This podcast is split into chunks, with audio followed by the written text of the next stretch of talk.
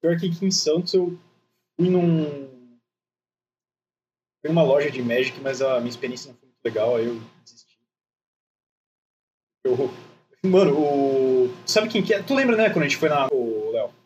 Sim. Tu lembra? O cara, eu fui, mano, eu fui precisar falar um bagulho com ele assim, mas, tipo, na moral, não fui encher o saco do cara. Eu precisei falar com ele porque tinha uma amiga minha querendo vender um deck de Commander que ela comprou, assim, besteirinha. Acho que ia dar uns 100 mano pra ela. Uhum.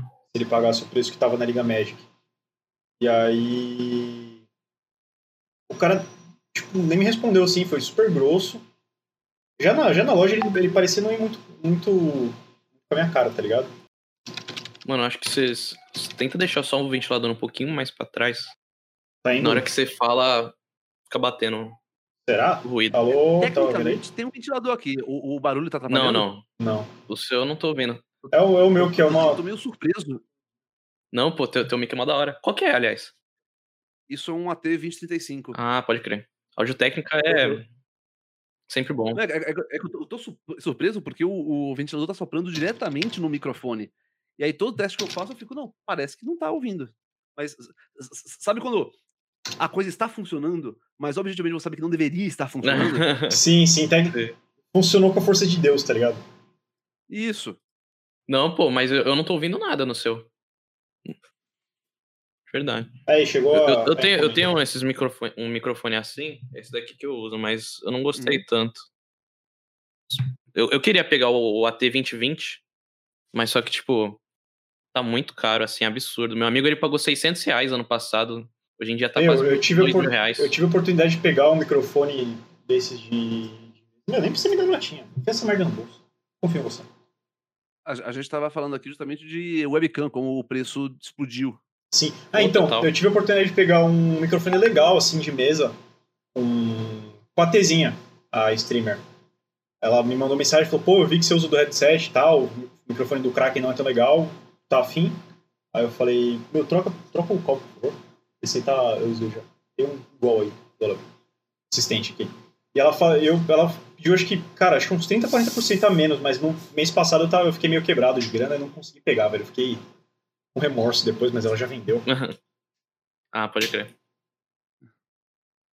É assim, eu sempre acho, qualquer microfone de mesa assim, muito Então, melhor do que É, headset. então, eu tava, tava até falando com, com a Aba que, tipo, essa câmera aqui é um quebra-galho da porra, né? É, um, é aquele droid cam e tal, a imagem fica podre. Sim. Perto de vocês aqui eu tô passando vergonha, tá ligado? E aí... Bom, tava, tava dando uma olhada agora, pô, 200 200 piruliros em um- uma webcam 720p é... Sei lá, Cara. Eu, eu, fiquei, eu fiquei meio passe de gastar. Quando, quando eu pegar um sub, quando eu pegar um donate assim, aí eu penso. No momento, no momento que, que tá, tá, tá foda de, de tu, tudo relacionado a. Tudo que pode servir para home office ficou. loucura. Sim, cara. Absurdo. Pelo dólar e, pe- e pela demanda, né? A galera começou a É, pedir. exatamente. é, juntou as duas coisas de uma vez só. Porque assim, eu, eu, eu paguei 700 conto nesse microfone. Aham. Isso não existe mais. Quando eu peguei Pô, a é razão para usar, pra usar um AT-HM50X e um AT-2035 foi justamente porque quando a Logitech cagou na cabeça do meu headset, aí eu falei, ah não, vou então comprar um outro headset da hora. E era mais caro comprar um headset decente do que comprar um microfone profissional e um fone de ouvido profissional. Eu falei, ah, Surreal, né? Ora, porra, é. E aí agora hum, isso não é mais verdade. Agora é, é qualquer coisa é, é perto de mil reais. Então, um headset é perto de mil reais, um fone de ouvido é perto de mil reais, um microfone é perto de mil reais. Tá, tá, tá numa interface de áudio esse. Tá. Ah, sim. pode crer. Pô, é quase um home studio aí, pô. Bota um tecladinho MIDI e você consegue fazer várias, várias músicas, pô. E rigorosamente não é quase um home studio. É, é só que eu, eu não sei tocar na, absolutamente nada. Mas eu tenho, tenho uma interface Tascam que mora no computador. Aí, além disso, eu tenho um, um Zoom F6, que é um gravador fudidaço. Nossa, muito foda. Sim. Eu acho que foi o que eu, co- o que eu cogitei comprar quando a gente tava fazendo uns trampos pra, pra RST, ô Léo.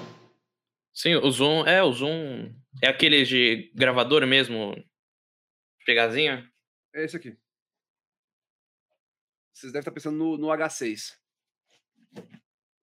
A minha câmera tá ligada? Ah, Ah, não, é Sim, diferente. É isso aqui. Ah, é sim. diferente. Cara, é uma interface aqui. mesmo. É, uma Da hora. interface, com- só que aí ele tem lugar pra pôr a câmera em cima, Hum, três cara, entradas de um lado, três entradas do outro, e aí esse bicho tem uma, um- uma- um poder voodoo, que é o áudio de 32 bits. O áudio não estoura. Cara, muito foda. Eu Eu Então, tenho aqui você essa. conseguir estourar o áudio nesse microfone, a pancada em decibel é tão grande que vai em- empenar o microfone fisicamente. Caralho, Abaixo disso ele não distorce. muito foda, muito foda. Bora Eu- começar, Raul? é que eu a tenho gente a- também já. É, essa aqui, uma M áudio bonitinha aqui. Não tá a clássica. A minha áudio é chuchu. Ah, humilde, humilde. Começa aí, Raul. Ô, gente louco. já- Viramos Ô, e muito Ganhamos obrigado, sub. Dudster, pelo, pelo sub. grande. Porra, irado, velho. Valeuzão, hein? Muito foda, valeuzaço. É... Bom, senhoras e senhores, bem-vindos ao 11 episódio do Minho... dos Minho... uh, Minhocas Mentais. Eu sou o Raul, aqui em cima tá o Léo, e do outro lado, nosso convidado do dia aí, o Elba, El Baramalo, também conhecido como. Olá. O canal. Aê, lançou a introduzindo no canal. O cara do canal Fazendo Nerdice, eu acredito que tem uma galera aqui que conhece ele pelo, pelo canal dele. O pessoal do. Provavelmente os amigos do Will, várias pessoas que eu conheci também jogam Magic. É... Bom, eu, eu, eu confesso que eu sou mais fã pelos, pelo conteúdo off Magic do que pelo, pelo do Magic, mas apesar de eu gostar, de eu achar muito, muito da hora também. Pode crer. Inclusive, é, até começar com, com um bagulho engraçado, eu carinhosamente apelidei um amigo nosso de Jean Munchausen, por causa, depois de ver um vídeo do, do, das histórias do Barão de Munchausen. João Munchausen. É, assim, é porque o cara é meio... o cara é meio... Vamos dizer... Ele é um cara normal, que por algum motivo resolveu... Criativo. criativo. Ele, resol- ele resolveu que ele é mexicano do nada. E faz parte de alguma facção mexicana. Inclusive, que ele esteja no chat aí. Um salve pro Joãozinho. É, Ô, Elba, antes de tudo, faz uma eu apresentação, eu sim. olhando pro chão assim de tudo, é que e- imediatamente antes de você dar o play, eu esbarrei numa, num iluminador, numa lâmpada, ela caiu no chão e sumiu. Evaporou. Eu tô tipo, caralho, o que pode, pegar, pode, pode pegar aí. Galera tipo, vendo aí, tipo, tu procurando alguma coisa. É, eu, eu- eu achei que merecia uma, uma justificativa. Eu, eu, eu tô muito embasbacado porque de cara tava com medo de empurrar a cadeira e atropelar, passar a cadeira em cima da lâmpada. E, e nada. Nada. Você imaginaria que fosse ter espatifado alguma coisa. Eu tô tipo, o que aconteceu aqui? De- depois, depois eu procuro isso direito. Beleza. Pode Bom, crer. O Fazendo Nerdice é uma, é uma grande mistureba, na real. Ah, ele nasceu como um, um blog de cultura nerd. Uhum. E aí eu fiquei um belo dia com preguiça de escrever análise de carta de Magic. Eu falei, ah, fazer em podcast vai ser uma ótima ideia. Aí eu percebi que se você passa um minuto falando de cada uma das 180 cartas de uma coleção, você tem um podcast de três horas. É, né?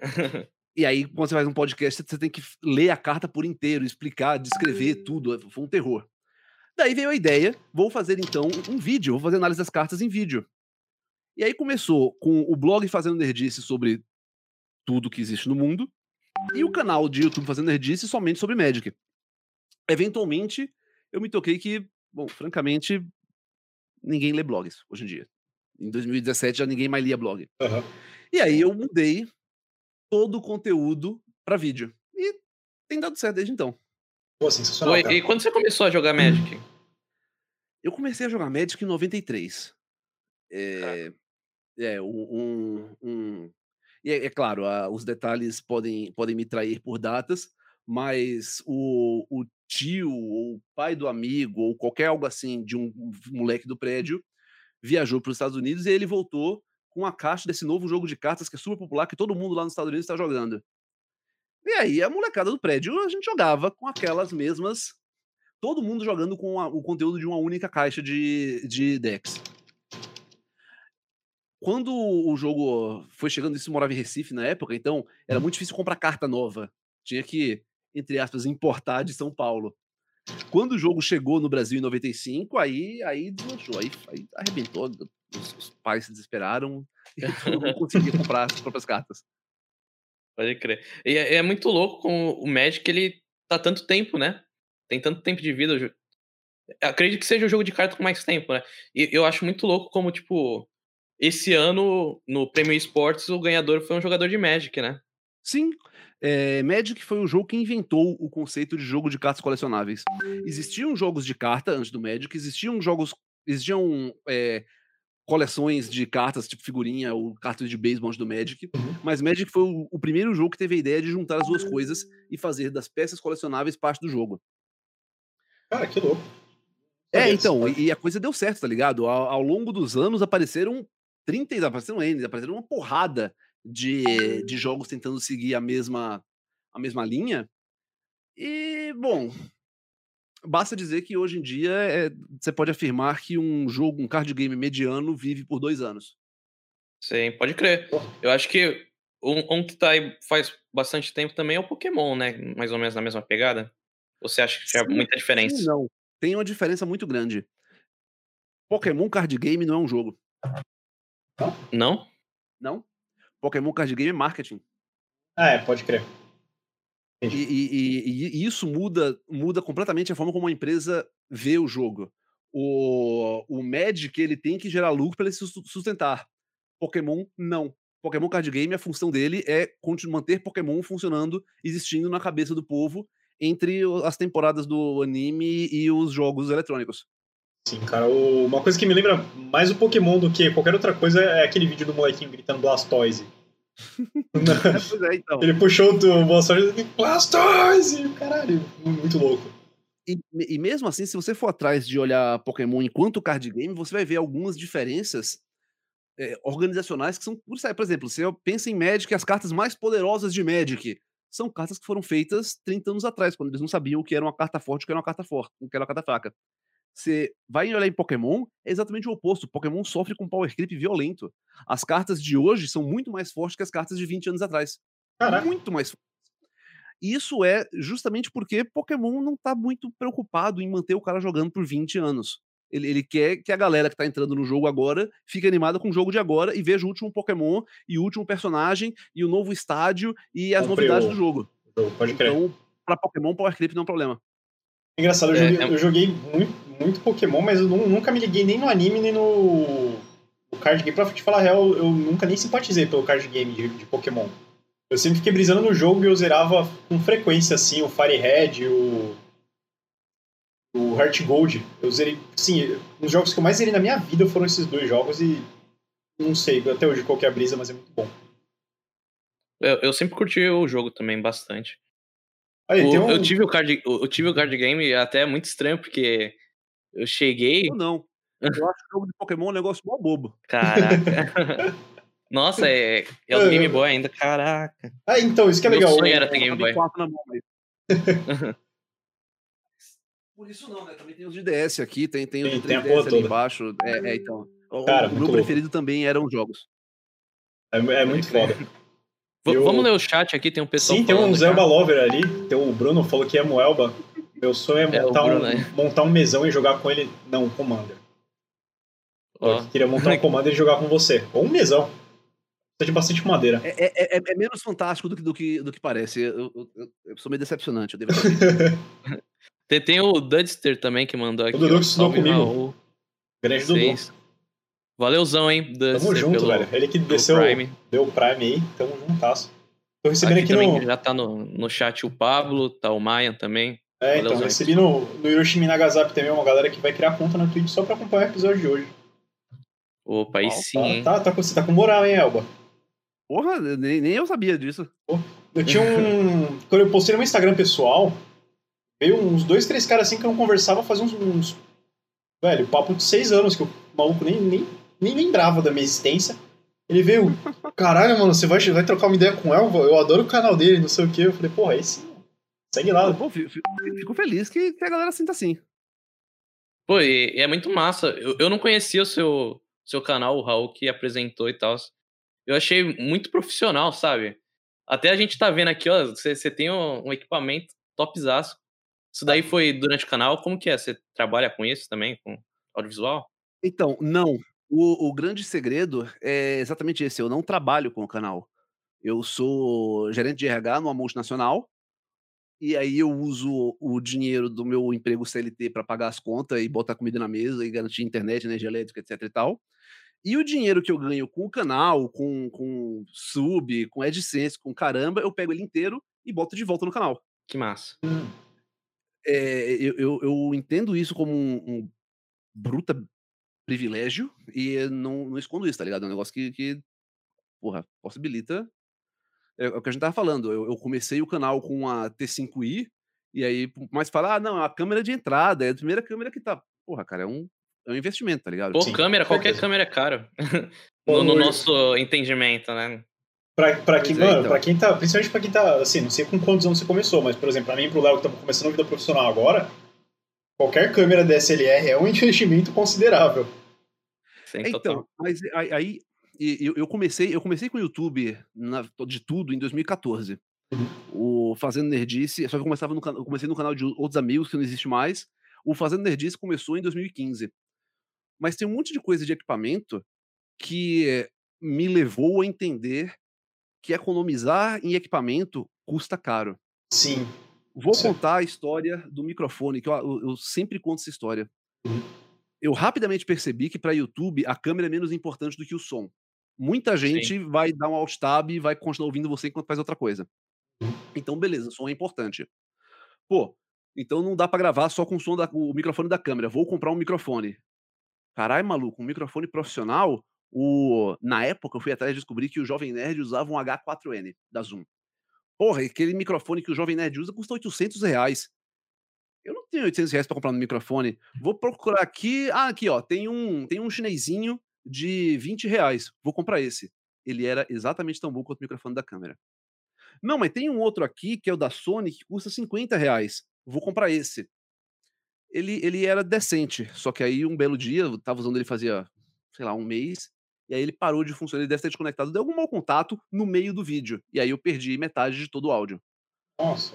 Ok, vamos continuar pesquisando. Então aqui ah, tem um tem um da Audio Technica aqui baratinho que custa 100 reais. Ah, dá pra encarar. Aí eu comprei o da Audio Technica 100 reais, ele tinha uma pilha, só que ele não tinha nenhuma lampadinha pra mostrar se a pilha se ele tava ligado ou não. Então quando a pilha acabou, eu achei que tinha gravado o, vídeo inteiro e eu gravei o vídeo inteiro sem som.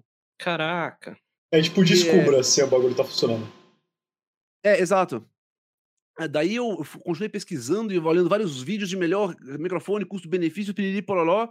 Aí eu comprei um microfone de 200 reais, que também, mesma coisa, ele funcionou muito bem por uns dois meses. E- só que aí nisso foi um microfone de 200, um de 100, um de 80, um de 50. Aí quando eu fui comprar o microfone de 300 reais, que era o próximo melhor custo-benefício, eu falei, não, pera, se eu botar mais 300 reais agora, vai ficar literalmente mais caro do que se eu tivesse comprado a porra do H4N de 800 reais seis meses atrás e tivesse parcelado. Sim. E, e foi aí que eu comprei um Zoom H5, paguei mil reais nele, e eh, agora, cinco anos depois, ele continua sendo um microfone espetacular. Ainda hoje, é o bom, até ano passado, era o microfone que eu usava quando ia em evento. E eu digo ano passado porque esse ano eu não fui por evento nenhum. Parece que tá rolando. Eu não sei o que aconteceu, que não teve evento nenhum esse ano, sei lá. A galera tá Teve algum Alguma- problema, alguma, né? Alguma coisa aí aconteceu, não É. faço muita ideia. A crise Até- bateu, eu acho. Deve ser isso, deve ser isso mesmo. Foi o. Então, esse, é, esse ano foi o primeiro ano desde que eu abri o canal que eu não usei o H5 pra nada. Mas ainda é o meu microfone de levar em evento. E sem sem estresse, sem dor de cabeça, sem surpresa, sem, sem nada. sensacional, cara. É, que deu preguiça de Esse ir no lance evento de aí. microfone é muito louco, né? Eu, eu, eu ia falar até do, no meu caso, que eu, que eu tava usando. Eu usei uma vez esse headset pra fazer live. Eu falei assim, caraca, velho, é o pior som que eu já vi live meio, na minha meio vida. Luan Gameplays o rolê. Pô, total. Aí eu falei assim, caraca. Aí eu encontrei esse por 900 reais, que eu, que eu uso agora, o C01 ou Pro. Uhum. Aí.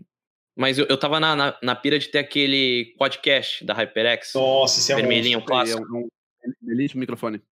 Sim, Cara, aí eu fiquei mais 1.500 reais, aí eu vi, tipo, é, pré-pandemia tava 900 reais. Na Kabum fiquei, hoje tá 830, se não hoje. Sim, é muito... Eu vi no. Esse lance... é Não, muito tá tendo promoção. Aí, aí, aí vou dar uma dica. Aí vou dar uma dica. Se você se afastar de equipamento feito para gamer e para streamer e for atrás de equipamento que é feito para produção de áudio e vídeo, equipamento profissional, Paga os muito. preços não é que eles ficam mais baixos, mas eles passam a fazer sentido. Sim. É, eu quero comprar um Oculus Quest. pra fazer live. Ele nos Estados Unidos custa 300 dólares, no Brasil ele custa 5 mil reais. Por quê? Porque a galera paga, ué. Aí eu comprei, comprei, essa- comprei hoje de manhã, paguei o boleto de um transmissor HDMI sem fio para conseguir fazer live com a câmera da mão. Ele custa 480 dólares. Eu paguei 2.500 reais. Basicamente porque o equipamento destinado a uso profissional, o cara não quer saber se é bonito, se é fofo, se, se, se é da moda. Ele quer saber se, se, é, Se é- se é bom, se, Se é serve, né? E se o vendedor tentar enfiar a faca no preço, então tá bom, cara. Eu, eu pego um avião, vou para os Estados Unidos, compro três ou quatro e volto para cá e o vendedor não vendeu nada. É, é, os vendedores acabam ficando sem aquela gordura para colocar na margem de preço. Sim, pode crer. Então, Total. nessa parada aí, eu tenho de gamer, eu tenho aqui, o microfone que eu tô usando, inclusive, é um Kraken Pro 7.1. O áudio dele é sensacional. Agora o microfone, eu passo raiva com o microfone num, num fone de 700 reais. Todo Eu- eu headset é ruim. Não, todo tem uns headset é bons. Tem, tem um Não, da... não tem. Não tem. Tem? Não tem. Pô, eu Mano, eu não acho também. Eu não acho que tenha. A- a- ainda que você pegue. Não, porque tem o headset boladão, pica das galáxias, que custa 3 mil reais. Eu lhe asseguro que É, ele não vai ser tão bom quanto um, um- Microfone. um fone e um microfone s- soltos, Ah, separados. sim, sim, sim. Mas eu falo assim, de, de passar raiva de uma parada que eu não devia. Tipo, devia ser um pouco. Se fosse um pouco melhor, eu não reclamava. Mas ah, no trabalho me dá, me dá problema. Tipo, eu tenho. trabalho com uma agência de publicidade, só que eu trabalho de home office. E às vezes me enche o saco, porque eu, eu tenho que ficar mexendo na, na sensibilidade o tempo todo, porque eu, um não escuta, e aí, porque foi um pouco mais pra longe, isso, aquilo. Se fosse um pouquinho melhor, eu não reclamava. Um headset que eu gosto muito, e aí, e aí- segue nessa linha. Um headset que eu gosto muito, e eu acho que fica muito justo pela qualidade custo-benefício, Uhum. é o LX3000 da Microsoft. Hum, Pode crer. Ele deve estar custando uns 300, 400 reais agora. Ele é exatamente tão bonito quanto, quanto um headset de telemarketing precisa ser. Só que ele é confortável, o som é bom, o microfone é bom. É fantástico? Não, não é fantástico, é bom. Ele dura, eu, eu comprei o meu em 2015, ele tá funcionando até agora. Uhum. É, um, é, um, é um negócio que. E- Só que aí, aí volta aquela, né? É, é, de novo, é equipamento a- é, fabricado e anunciado e marketeado para uso profissional. Não tem nada de, De gamer, RGB, de não LED, tem nada de- de game de LED, não tem, não tem software específico, nada. Nada de nada de nada. Ele é feito para você escutar som e para o microfone pegar a sua voz. É isso, é isso que ele faz. É que o LED ele, ele aumenta a qualidade, né? Ah, o LED, o LED da FPS, né, cara? É. Vocês, tem É. um bagulho aqui, eu tenho teclado e mouse com, com LED. Eu comecei a dar mais bala no Counter-Strike por causa do. do- Não, do não, não, LED. não. Eu, eu acho mó idiotice a galera que fica gastando dinheiro botando LED no computador. Isso é um desperdício. Isso é coisa de otário. Pô, também aqui, cara. Um bagulho, É, de, o- um bagulho de otário, ó. Putz, É, Não curto. Pô, e você já é, participou de exatamente. Eu, eu- talvez eu faça perguntas meio, meio bestas, mas é que eu não me aprofundo tanto assim no convidado pra gente bater um papo mais leve. Você já participou de campeonato de Magic? Como que sua vida, tipo, já jogou profissionalmente, assim? Não, nunca joguei profissionalmente. Eu já participei de um milhão de campeonatos. O lance é que o aspecto competitivo do jogo me interessa muito pouco. É, eu, eu, eu não sou, por natureza minha, uma pessoa competitiva. Eu não estou preocupado em mostrar que eu sou melhor que, o, que os outros jogadores. Sim. Eu. É mais comum você me ver indo num campeonato com um deck ruim só pra. Olha só, joguei com um deck ruim. Eu, o último campeonato que eu fui foi ano passado, num evento grande que teve ano passado. E eu fui jogar com um baralho, uma lista que eu copiei de 1998. Caraca. Mas, e aí, você foi bem? Deus do céu, claro que não, eu fui massacrado. Mas ao mesmo tempo foi muito bacana, porque a galera via, a galera passava andando assim e via as cartas que ninguém usa desde 98 na mesa, o cara para, para, daquele speed take, tá ligado? Ele para, volta. Você tá jogando com isso mesmo? Tô. Não, mas aqui não é o campeonato, né? Não, é o campeonato sim. Aquele que você pagou pra, pra participar. Não, não, é, é ele mesmo. Tá, tá, tá, tá valendo aqui. Inclusive, desculpa, eu não posso ficar conversando. E aí o cara para e assim, tipo. Porque e aí, o, o deck que não que não, ninguém usa mais desde 98, os caras não usa porque, porque ele ficou ruim? Ou os caras não usa porque saiu de moda? Ou os caras não usam porque. E aí era uma coisa muito engraçada, porque quando eu pegava o oponente que, que jogava desde 98, ele conhece o, o deck de 98, o cara ficava, caraca, mano, porra, corajoso você de, de jogar com um negócio desse. E aí eu pegava a galera que jogava. Olha só. Pegava a galera novata, e por uhum. novato eu quero dizer alguém que joga menos de 22 anos, e, e, e, o cara ficava, o que é isso? O que essa carta faz? O que, qual o plano que esse cara. Aonde você quer chegar com essa jogada, mano? Qual o objetivo disso? E aí, aí, aí é o deleite. Deixava o cara confuso. E, e, tu achou, tipo, por que as pessoas não usam essa carta? Você, você encontrou um motivo? Ah, sim, sim, sim. É, de fato, as cartas atuais são muito mais fortes e eficientes. O, elas permitem que você cometa muito mais erros sem isso lhe custar o jogo. Hum, pode crer. Nossa. Cara, eu acho legal. O Magic, ele, é, ele não tem a, vamos dizer, o competitivo tão desenvolvido quanto outros, ah, no caso, jogos eletrônicos, mas não entra na... Mas a parada mais tá ali, eu acho que perto uma coisa da outra, né? Ele não é tão Hoje você não faz fortunas tão grandes assim, tão fácil quanto ganhar o The International de Dota, por exemplo. Ah, não, sim, por, por, quantidade você está certo, por quantidade de dinheiro você está certo. Mas em 97, eu, eu até falo, Magic foi o primeiro esporte. Em 97, as finais do 96 e 97, as finais do Mundial foram televisionadas na ESPN. Cara, eu acho, eu acho muito foda. Tem, cê, tem um, um, cara que eu, eu racho muito bico assim, com, com, com gente escrota. Eu, eu, eu meio que me divirto. E você contou a história do Esqueci o nome dele. Do, do, Mike Long. Mike Long, cara. E você falou que foi televisionado. Eu, cara, eu, eu racho o bico de lembrar desse vídeo. Até eu queria comentar, você falou do pessoal que joga das antigas. Eu conheci dois caras que jogam das antigas assim. Um, um é daqui de Santos, é Gabriel Bittar é o nome dele, inclusive um salve se ele tiver na, hum? na coisa. E o outro é, foi um professor de física meu. Ele contou de uma coleção. Eu, eu não sei até onde vai a veracidade da, da história, podia ser que era só história mas uma coleção de Magic que era meio da zoeira, assim, você rasgava a carta, jogava para cima. Já, já tem três dessas. E ele falava que gostava de jogar com isso porque era simplesmente ridículo, era engraçado jogar e eu achei muito massa a ideia. Tipo, é, é, é, o tipo de coisa que eu faria por ser, por ser engraçado e ser, tipo. Foda-se, tá ligado? Eu, eu, eu, tenho certeza que ele tá, tá mostrando as cartas. É essa a carta que rasga. Ah! É essa aqui, Caos Confete. Você Cara, que louco. bota a carta, joga ela em cima da mesa e tudo que ela encostar é destruído. Tudo cara, que dela encostar são destruídos. Muito ah. foda, cara. E aí ele. e aí o. Aí tem esse outro cara, o, esse, meu professor de física contou isso, o Gabriel. Hum? Ele. Eu cheguei a, a, ver isso assim, ele tinha um deck inteiro feito para não deixar o cara jogar, tipo assim, ser chato mesmo. Uhum. Era um, acho que era, eu acho que era um commander. Mas era, era, era, eu achei muito legal a brisa deles, assim, tipo, de ser o chatão. Mas eu não jogaria porque eu não quero ser espancado na loja. Mas é, eu, a, eu me diverti assistindo, assim, pra caralho. A estratégia de não deixar o oponente jogar, isso existia no começo do jogo, nos primórdios do jogo. E eh, de 2014 para cá, a Wizards vem ativamente tentando cortar isso do jogo. Então uhum. você encontra mais entre a galera do, das antigas, mas francamente, termina sendo chato pros dois lados, porque o seu oponente não joga e você também não. Você fica sentado olhando pro cara dele dizendo, e aí, boa tarde, tá bom? É. Fica meio que trocando ideia.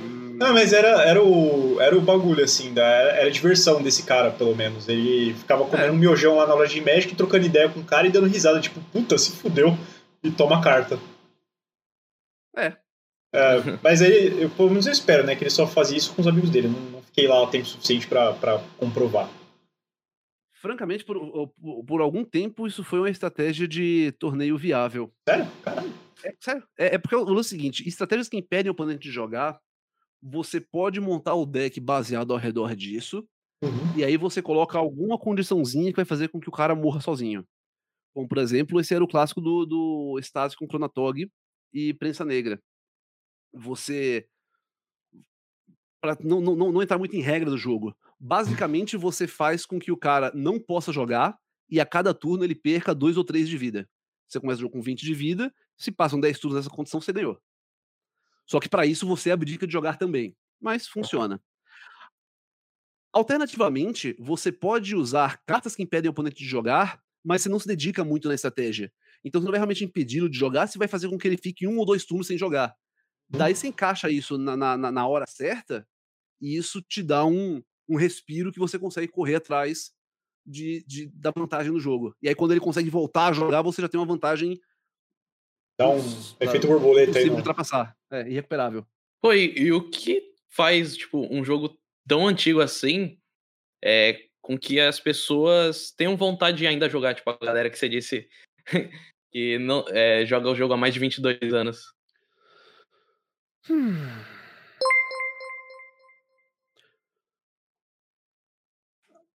A, a resposta curta pra isso, eu acho que é simplesmente o fato do jogo ser bom, tá ligado? É, é- Aham. é que- é que assim, até, até 2017, o, a Wizards, a empresa que fazia o jogo, ela claramente fazia muito mais esforço em manter a saúde do jogo do que em- no lucro a curto prazo. Eles seguiam a estratégia de que se o jogo for bom o suficiente, as pessoas vão continuar jogando e pessoas estão jogando, a gente vai ganhando dinheiro com isso. Sim. Nos últimos três anos, eles tomaram uma série de, de, de posturas e atitudes que eu, eu entendo, eu do lado de cá entendo como como cortar a barriga da galinha que bota ovo de ouro, tá ligado? É, tentando arrancar o máximo de lucro a curto prazo e vamos torcer que, a, que o público continue jogando. Aquela parada Mas- que todo, toda semana mata um Magic, né? É, pois é. Toda semana. Puta que pariu, agora, agora acabou o Magic, não vai ter mais. Nossa senhora, aí daqui a três dias o cara, ô, vamos jogar Magic? Mesma então, coisa do CS, né? A essa- gente vê. Essa é, uma diferença, é- essa é uma diferença importante. A galera tá parando de voltar daqui a três semanas. Sério? Porque, é- é exa- por exemplo, no ano de 2020, 2020 é exagero, entre 2017 e 2020, tivemos mais cartas banidas do que entre 95 e 2016. Como assim? No ano de 2020, nós tivemos mais cartas banidas do que entre 96 e 2016. Só nesse ano. Então, Nossa. então assim, os caras eles estão partindo muito para muito estão muito partindo para a ideia de lança uma carta, ela é muito muito boa, então todo mundo vai atrás de conseguir a carta. E aí os torneios viram giram todo ao redor dessa carta, então eles banem a carta e lançam outra que é muito muito boa. Isso foi exatamente o que matou os jogos como, como Imagination e Mage Knight. É, você obrigar as pessoas a continuamente continuar buscando a carta mais forte, mais rara e mais cara, eventualmente o cara faz, quer saber, foda-se, eu vou pegar esse dinheiro e vou comprar videogame, que é o Sim. mais inteligente do meu dia. Ué, mais que divertido. Não, não valor, porque isso é uma diferença muito grande entre o, o Magic, o Pokémon e o Yu-Gi-Oh! Você joga Magic com cartas antigas, como eu disse, elas são poderosas, elas têm seu valor, têm formato de jogo diferente, mas quando você começa a fazer com que as cartas novas sejam automaticamente melhores só por serem novas, você meio que tá falando pro cara que tem uma coleção de carta antiga, te fode aí, cara, você não pode mais jogar, quer voltar a jogar, compre cartas novas. E até pode ser que ele entre e fala, quer saber, tá bom, vou aqui pegar, sei lá, dois mil reais, vou comprar um monte de carta nova e vou jogar. Só que daqui a seis meses saíram mais cartas novas que são melhores ainda. E aí você vira pro cara que você já falou pra ele jogar fora a coleção e comprar uma nova, olha, agora se você quiser continuar jogando, você vai ter que fazer isso de novo. E aí? É, Eventualmente o cara fala, tá, beleza, não, obrigado. Tô bem.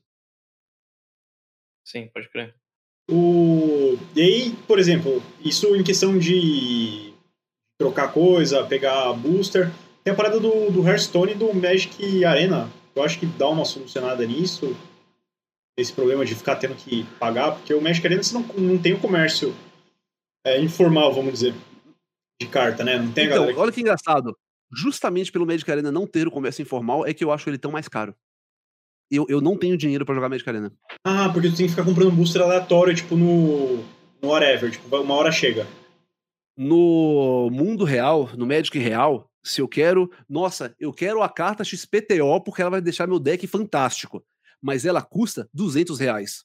Eu tenho duas opções, duas opções realistas. Ou eu vou pagar 200 reais na carta, ou eu mudo de ideia. É, é, nin- ninguém sequer cogita a possibilidade de sair abrindo pacotinho até você conseguir quatro cópias da carta de 200 reais. No Arena, você não tem É a a, possibilidade de pagar. A única possibilidade que você tem é comprando pacotinho.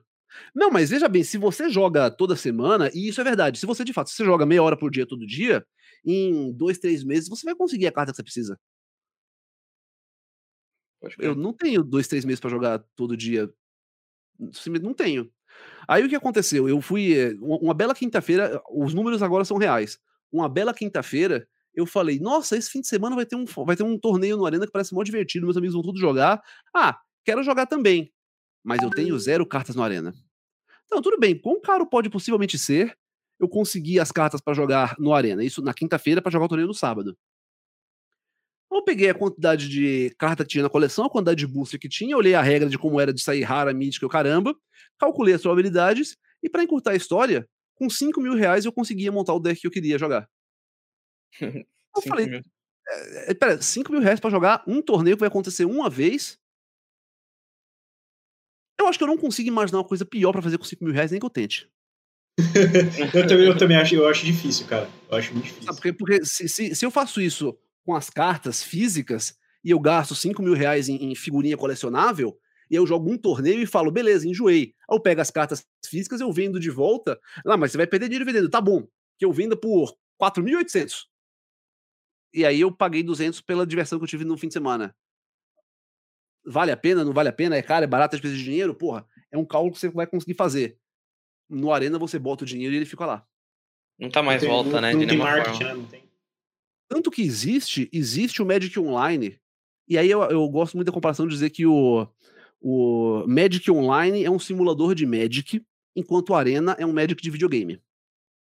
O Magic Online funciona exatamente da mesma forma que o Magic no mundo real.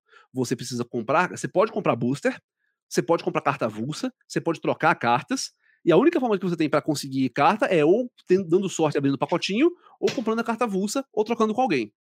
O jogo funciona exatamente igual o Magic Real, tem todas as regras, todos os detalhes, todas as cartas. Mas, e isso não é exagero nenhum, o Magic Online ele é tão bonito e menos intuitivo do que o programa do IRPF 2019. É estranho. O... É, exato, ele, ele é feiozão. Ele, ele, ele é para pro cara que tá pouco se lixando pra parte gráfica do jogo e quer jogar, é pra bater número.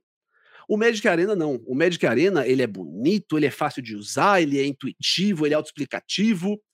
Só que ele só tem as cartas, sei lá, os últimos dois anos de carta, os últimos três anos de carta, só tem carta recente, as regras não estão 100% corretas, as coisas não funcionam tão bem assim quanto TV. Quase tudo funciona bem o tempo inteiro. Mas não é exatamente 100%.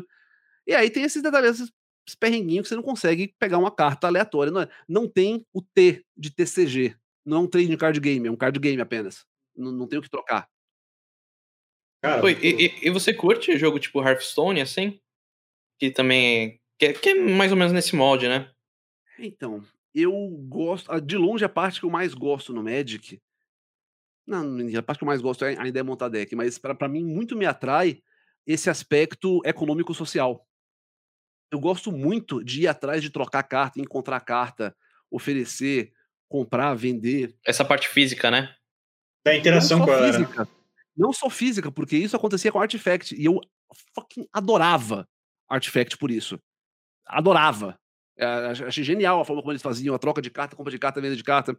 Agora, eu entendo que o, o, a velocidade com que Artifact se estabacou no chão mostra que eu devo ser uma das oito pessoas do mundo inteiro que gostam disso no jogo.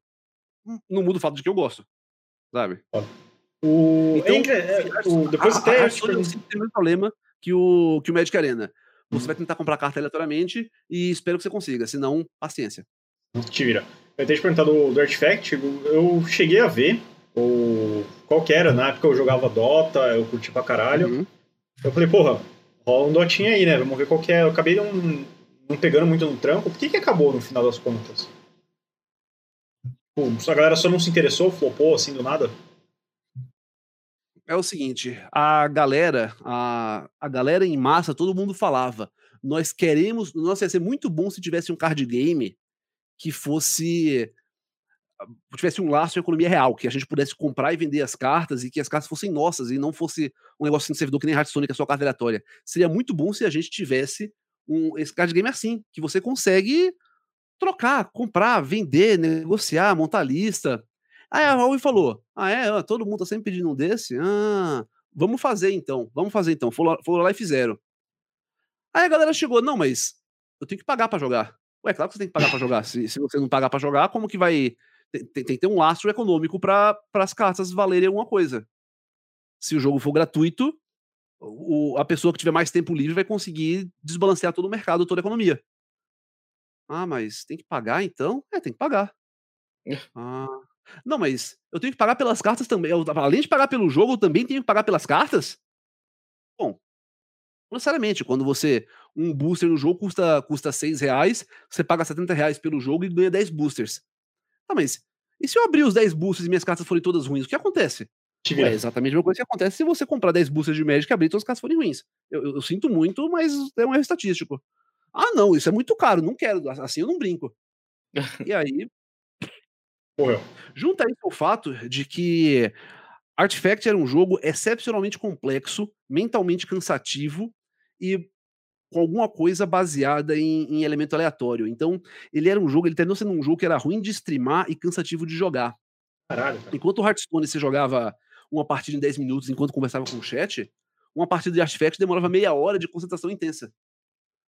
Então, não, não, caiu no gosto do streamer, não caiu no gosto do jogador, ele, ele foi visto como uma coisa muito cara e. É, então, a. Que era, um, era uma que queria meio que simular o Dota. Tinha três lanes, aí tu fazia várias coisas e tinha. Eu li que o, o, o bagulho aleatório era o que fazia ele ser meio impossível de jogar é, fisicamente, né? O, uma das coisas que fazia ele ser meio impossível de jogar fisicamente. Mas olha que engraçado. O Artifact não era originalmente não era feito para simular Dota. A é. ideia era que ele simulasse CS. Como assim? Caralho. Exatamente. Ele tem, ele tem três lanes porque existe a bomba A, a bomba B e, o e um terceiro caminho. A, quem, quando o Richard Garfield ele fez todo o jogo pensando em ser na, na de CS. Quem pediu para mudar para Artifact foi a própria Valve. Caraca, cara. Cara, mas, isso foi meio mind blowing é, agora. Foi meio. É, pois é, mas isso mostra o quanto o, uma pincelada, o quanto a decoração do jogo importa pro jogo final. Você tava até agora falando, nossa, o jogo é super, super remete a Dota. Porra nenhuma, cara. O jogo, o jogo era um jogo de CS. Eles só botaram uma roupagem de Dota em cima e, e claramente funcionou. Sim, porque pegou assim. Eu, na hora que eu vi assim, a cara do jogo, eu falei, é. Pegaram a estrutura de Dota card game e demorou. Foi. Mas não, é. caraca, muito foda. Falando em CS, tu, tu pira em jogo de tiro. Eu lembro que teve uma série de. Era para ser uma série de, de FPS, de história do FPS no canal, mas não deu é. pau lá e. É, exatamente. O, o YouTube entendeu que eu falar sobre FPS era glorificação de violência e ameaçou desmonetizar. Aquele vídeo até hoje é desmonetizado e ameaçou derrubar meu canal por inteiro.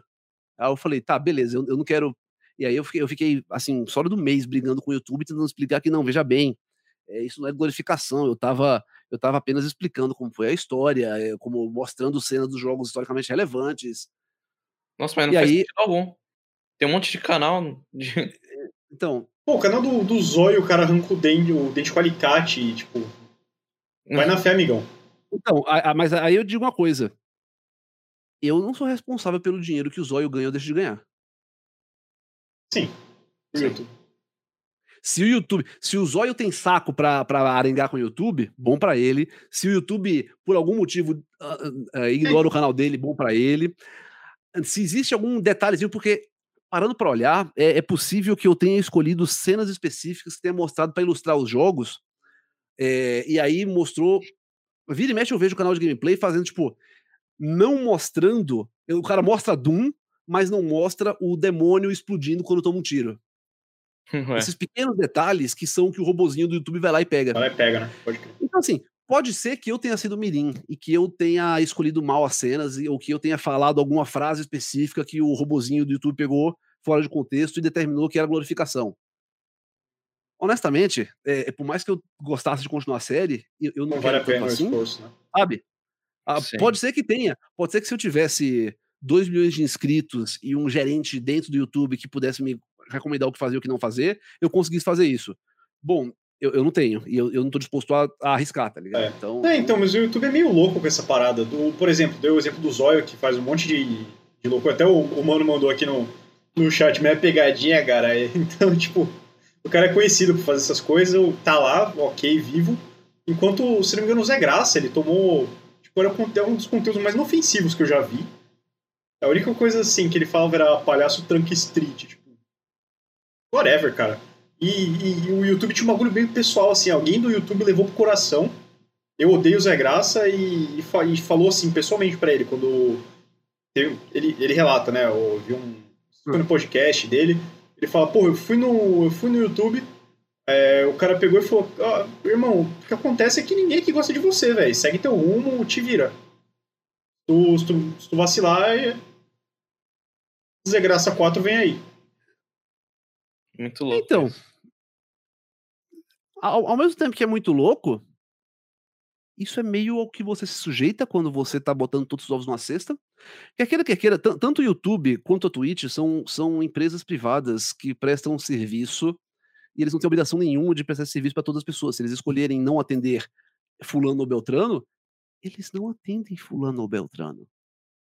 Não, não é tão difícil assim. O, o, o meu pai tem empresa de eventos, de decoração de eventos, e ele tem uma regra desde 96 que é o seguinte: eu só trabalho com concessionária com pagamento antecipado.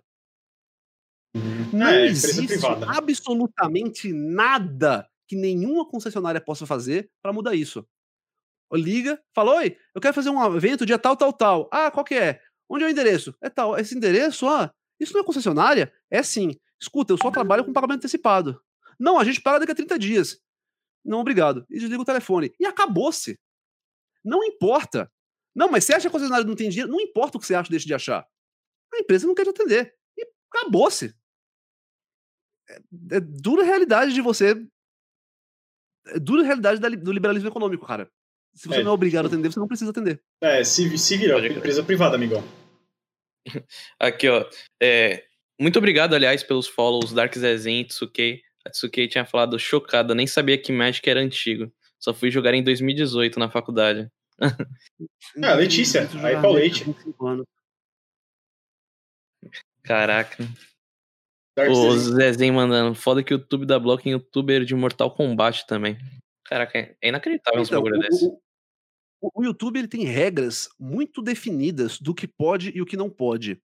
Só o que eles não fazem é que eles não divulgam essas regras. Eu gostaria que divulgassem, ia facilitar muito a minha vida. Mas a empresa não é minha, é deles. E não tem Por exemplo, eu. É, não tem, o cara, o cara quer e, e fechou. Vira, vira e mexe algum vídeo meu é desmonetizado ou, ou, ou, derrubado por algum motivo esdrúxulo.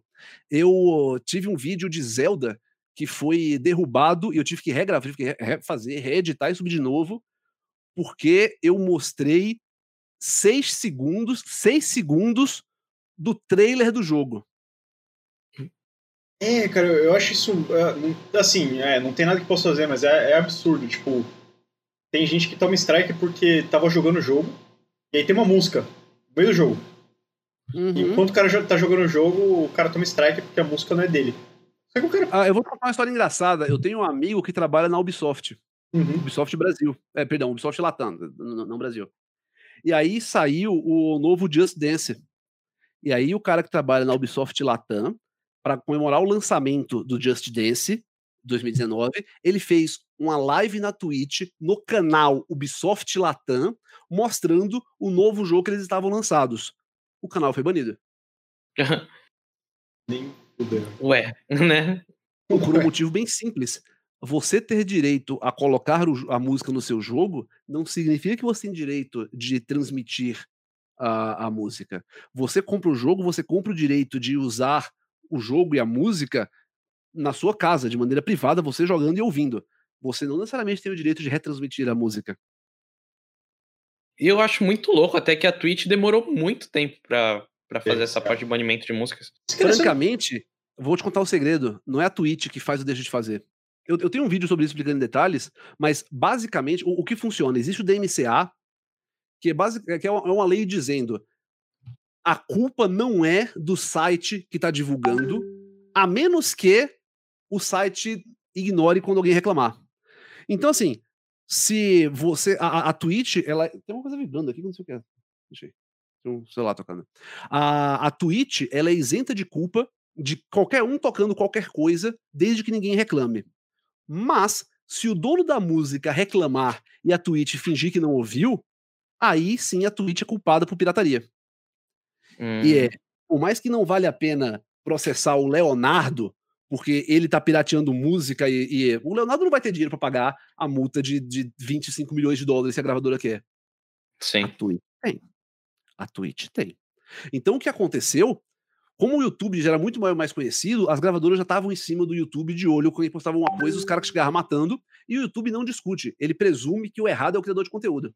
Caraca. Por quê? Porque o YouTube não vai, o YouTube não vai colocar advogado dele para brigar, para proteger do- você que tem mil inscritos, Hum. dois mil, sei lá, poucos inscritos. Se você fosse, sei lá, o PewDiePie com, com 100 milhões de inscritos, ainda não valeria a pena colocar um advogado para brigar por você, porque tem mais bilhões de pessoas. É muito mais barato pro YouTube jogar o, o o criador na fogueira do que comprar briga. A gente quer uma causa perdida, né? Um pouco. Provavelmente.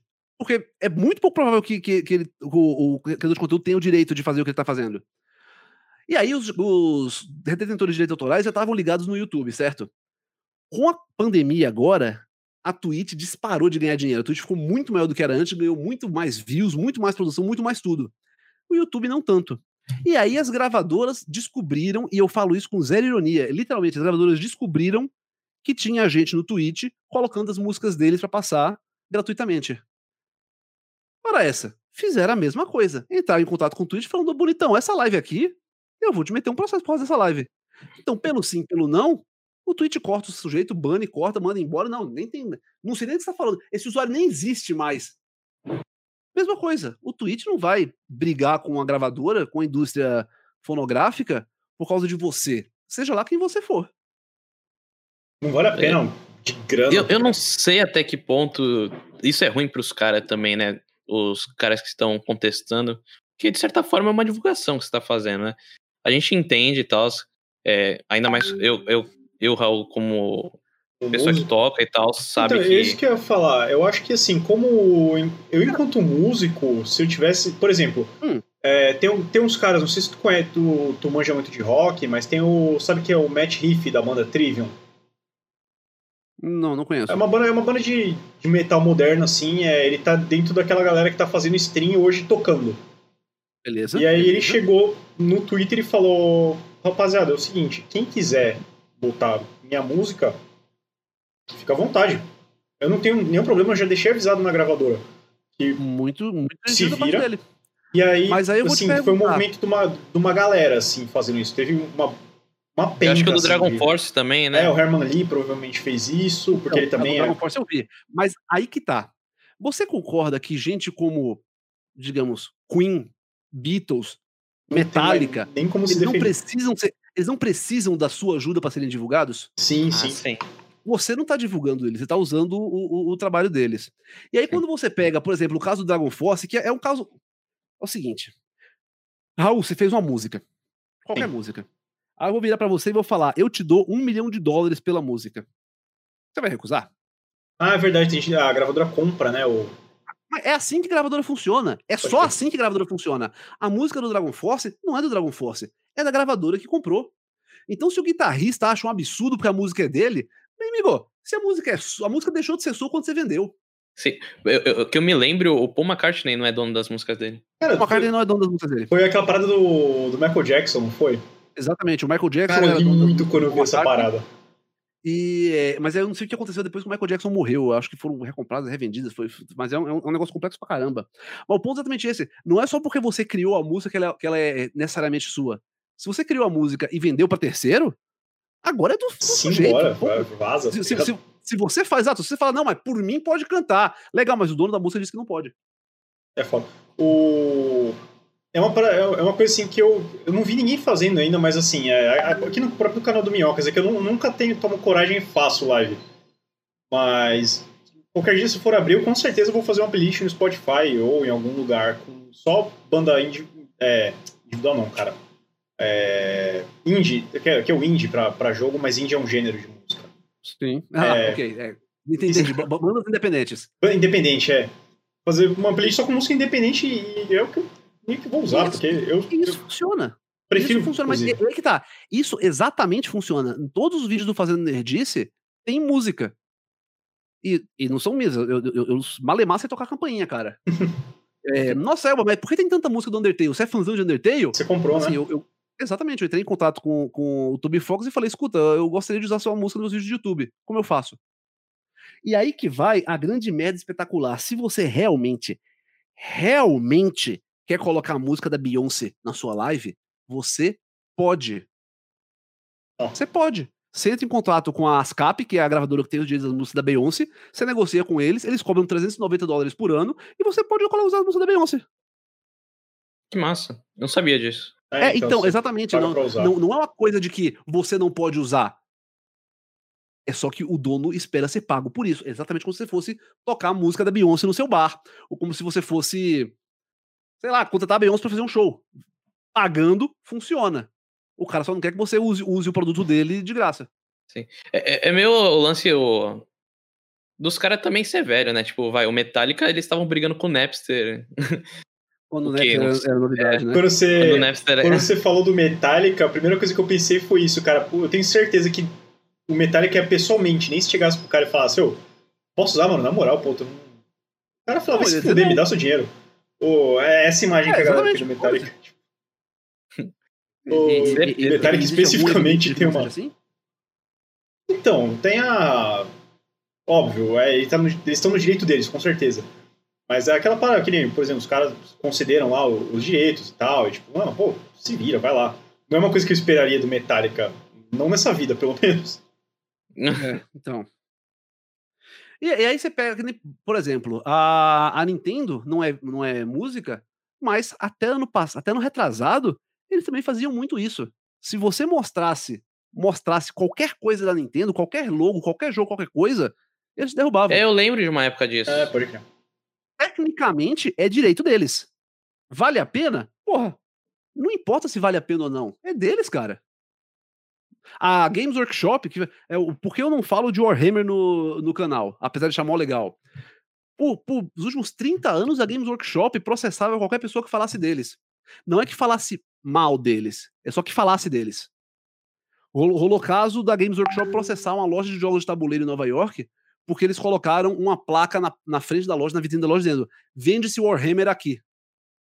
Nossa. E eles meteram, meteram os caras no pau, porque eles tinham que ter comprado o que, eles, o que a Games Workshop queria, é que eles tivessem comprado a placa oficial de anúncio de Warhammer para colocar na, na frente da loja. Não fala muito alto, senão a EA Games vai escutar e vai querer fazer isso também. É, pois é, então. E, e, esse tipo de coisa, assim, é, é, direito dos caras. Não, mas é uma ideia idiota. Concordo. Todo mundo tem o direito inalienável de fazer cagada. Total, né? Os, os caras. Não sei até que ponto, tipo, se eles acham que isso é um marketing para eles. Se... Eu, não, eu, acho que, não. Eu lembro. Mas, eu, mas eu lembro. Que não, os caras não, não tem que divulgar o que eles acham e deixam de achar? Se o, se o, Raul, se o Raul quiser agora, tô vendo aí três guitarras atrás dele, se ele quiser pegar uma delas para bater agora, na live, um prego na parede. Tem alguma coisa que impeça ele? Ele tá, tá fazendo uma coisa ilegal, tá estragando. Não, mas tá estragando a guitarra. Foda-se, a guitarra é dele, mano. E aí? É da conta de quem? Ele, ele, tem que, ele não tem que se explicar, ele não tem que dar justificativa, ele não tem que. Não vai ser multado por isso. Fechou, é dele. Sim, é. Com certeza. É, é. Um, é um desperdício. É, é uma pena. Eu só, só lamento, mas ele tem direito. É, eu, eu, lembro, eu assisti a um cara no YouTube muito tempo atrás, eu acho que é Guilherme Oz o nome dele, que tinha um canal só sobre a Nintendo. E, tipo, o cara, se, pelo se jeito, ele não recebia nada, né? Porque tudo que ele fazia era da Nintendo, não tinha como receber nada. É. Uh, não, então. é, é, engraçado. O, eu não sei se isso abriu, porque assim, eu não tô tão ligado assim no mercado de, de YouTube, até porque a experiência com o YouTube é clicar para exportar os vídeos do Minhoca pro, pro YouTube aí quando acabar a live. Mas é, algumas coisas fizeram com que o mercado de música se adaptasse para capitalizar não só em cima da música. É claro, os grandes eles vão lá e falam, ó, me paga, vamos derrubar, isso, aquilo, mas a galera pé no chão não vive da música, eles compõem a música, mas a música não é o que sustenta uma banda hoje. É que não seja uma banda gigante, enorme, colossal. Ah, hoje em dia tem o, merchan o merchandising, camisa, CD, é, para quem coleciona, mas o show é o, são os principais. Hoje em dia tem até um mercado novo que o pessoal vende. É, como é que eu posso explicar isso um pouco mais fácil? É, o timbre de guitarra, assim, eles conseguem compactar num arquivo e vender. Isso virou, um, virou algo no mercado. E é uma forma de capitalizar. Eu não sei se no YouTube tem muito como isso, tem o Apoia-se, claro, tem o Seja Membro, não sei se, se desmonetizar vídeo afeta os membros. Mas ah, o YouTube a galera do YouTube que trabalha com esse tipo, desenvolver alguma coisa nesse sentido para para mim que é blindade de tomar sim. monetização. Saca só, eu um vídeo que não seja monetizado, eu ainda recebo por ele. Eu tenho o Apoia-se do Fazendo Nerdice, que é o financiamento, e, e, na real, considerando as, os tapa na cara que o YouTube já me deu, juntando com a quantidade de explicação que eles não dão a respeito, e que rigorosamente, mas se eu gostasse de receber explicação, eles não têm obrigação de dar. Uhum. Se eu contasse, cara, pelo amor de Deus, os senhores, os senhores já têm idade suficiente para ter ouvido falar que você não coloca todos os seus ovos em uma cesta. Sim. Ah, se eu contasse somente com o dinheiro que o YouTube dá, ou somente com o dinheiro que o Twitch dá, aí amanhã os caras mudam a regra e eu tomo na, na, na tarraqueta e faço o quê? Então, assim, para mim, o dinheiro que o, que o YouTube, que o Twitch dá, é um negócio que é legal. O que eu conto como monetização do canal é financiamento coletivo, apoia-se, e quando eu faço alguma parceria com, com uma marca, uma loja, um canal, para mostrar, para explicar, para falar, promover um evento, o que é que seja. Isso é, é o que dá dinheiro pro canal. O dinheiro do YouTube é. Troco de pinga. Não, não, vou dizer que é troco de pinga, mas é um negócio que, tipo, quando ele cai, eu falo, ah, é legal. Legal, que bom que caiu. Se eu fosse depender, uhum. se eu fosse contar com ele, tava ferrado. Tava, tava fudidão, né? Total. Pô, e dá pra ver que você gosta bastante de coisa antiga, de colecionar as coisas. É, é desde pequeno isso? Se eu gosto bastante de coisa antiga? Sei lá, cara. Sei lá. Caraca, Talvez. puxou até a segunda câmera. Talvez você curta um é, pouco então, assim. Um... Se, se, pá, se pá, eu curto uma coisinha, uma velharia ou outra. que louco. Pô, dá pra ver, ó, coisa de. Os cartuchos de Cartucho, né? Cartucho de Nintendo. É, a coleçãozinha aqui de videogame. Deixa eu vir pro microfone de cá que vai ficar mais fácil. É, aqui tem. Opa, que tá baixo ainda. Caraca, que setup monstro é esse? Ah, Dois mic, é. três câmeras. Tá achando que é pouca merda. É, merda que não acaba mais aqui, rapaz. jogos de Mega Drive, Super Nintendo, DS, Game Boy, Play, Play 1, Play 2, GameCube 360. Aqui em cima eu guardo os jogos sem caixa. Mas ali você tá vendo o minha coleção de jogos de tabuleiro, que eu fiquei putíssimo que eu fiz um vídeo em fevereiro desse ano falando: Ah, estou animado, porque 2020 vai ser o ano dos jogos de tabuleiro. Comprei vários jogos de tabuleiro, convidei vários amigos, já tá com tudo certinho para começar, fazer vários conteúdos, vários gameplays de jogos de tabuleiro. Yeah! é. Aí não deu certo fazer gameplay de jogos de tabuleiro. Pô, mas é uma ideia muito massa isso de. Pô, eu, eu lembro de um canal, eu, lembro, eu acho que é o Totoro, que era do Porta dos Fundos, ele às vezes postava uns vídeos assim, tipo. Sim. Jogando Sim. Em, em, um lugar que tinha jogos de tabuleiro. Eu achava muito louco, porque não lembrava de muita gente que fazia isso. É, então, é, é uma parada que, bom, terminou ficando para 2021, né? Mas a gente vai nisso aí. Vai indo, vai, vai tentando. Pô, mas é, é legal. Tem um, um brother até que ele começou com ele se interessou por, por impressão de, de colecionáveis. Ele, hoje em dia ele está trabalhando com isso por causa de. Ali, o, o Pablo falou que é o ca, canal do Rafael Studart, que o Léo falou. Mas esse amigo meu. É. Ele começou a se interessar por impressão 3D e, e miniaturas por causa de jogos de tabuleiro, que ele é viciadão. Hoje em dia ele Sim. faz um. Impressão 3D é um negócio da hora. Ele sobrevive disso, inclusive, hoje, fazendo miniatura colecionável. Agora ele não vai, não faz mais para, ele não, não, faz, não é nem mais, ele não, acho que ele nunca chegou a fazer, mas ele não faz para jogo de tabuleiro. Faz colecionáveis agora porque ele viu que é mais rentável. É, faz sentido. Porque tem, a, tem, aquela coisa, cara. Até por causa da impressora. Fre... Então. É, frequentemente você pode escolher entre o que você gosta de fazer e o que dá mais dinheiro. Sim. Eu já, já conversei com pessoas que trabalham com YouTube, ou com pessoas que, que têm agência de youtuber ou MCNs. A galera que, que, que ganha dinheiro ensinando youtuber a ficar grande e ganhar dinheiro. E uhum. aí eu, eu, eu sei que se eu fizesse mais vídeo gritando, socando a mesa, fazendo meme e tal, o, o, meu canal seria muito maior do que é, eu ganharia muito mais dinheiro com isso. Eu não gosto, eu não quero. Não é seu jeito, né? Eu também não consigo é, imaginar Exatamente. você. Apesar da barba, não daria pra imaginar você imitando o Caio Moura. Fazendo o quê? eu, apesar da barba, eu não consigo imaginar você imitando o Cauê Moura, tá ligado? Tipo, ai! É, é, então, pois é. Na, na, na, e assim, não que tenha nada de errado com Não, sim, com inclusive eu adoro o cara. Com nenhum outro, com nenhum outro youtuber. É só. só não é o teu jeito. Sou... É, exato, e, e, e eu, eu, tenho, eu tenho ciência que eu poderia mudar o meu jeito e ganhar dinheiro com isso. Mas acontece que eu não quero. É, aquela coisa que eu acabei de falar, eu, eu, eu não vivo disso. A minha conta, o condomínio, água, luz, telefone, comida na mesa, eu, eu tenho um emprego CLT das, das 9 às 6 pagando por isso. O YouTube é uma parada que eu faço porque eu acho da hora. E aí eu, eu não vou fingir que eu não ganho dinheiro com o YouTube. Todo, todo esse todo o setup que vocês estão vendo aqui foi pago pelo YouTube. Pelo YouTube, apoia-se contrato de patrocínio, o caramba que for. Uhum. Então é, é, muito legal, mas é o meu passatempo. Eu não, não pretendo, não gostaria de tornar isso. Depender disso. Integral. É, exato. É, é meio que o que eu faço aqui. É lógico, eu tenho, a gente tem um mês e meio de canal, uma coisa assim, dois meses no máximo. É, tá mas... querendo também, não tem, não tem nem sentido, né, Raul? Não, não, fazer, mas é a mesma coisa que eu queria, que eu queria começar a postar tudo nisso, fazer, explodir ou qualquer coisa, sendo que eu não, mesmo se eu tivesse a chance, eu não, não, não iria querer fazer, porque lá, eu, eu gosto do meu trabalho também, eu não quero depender, colocar.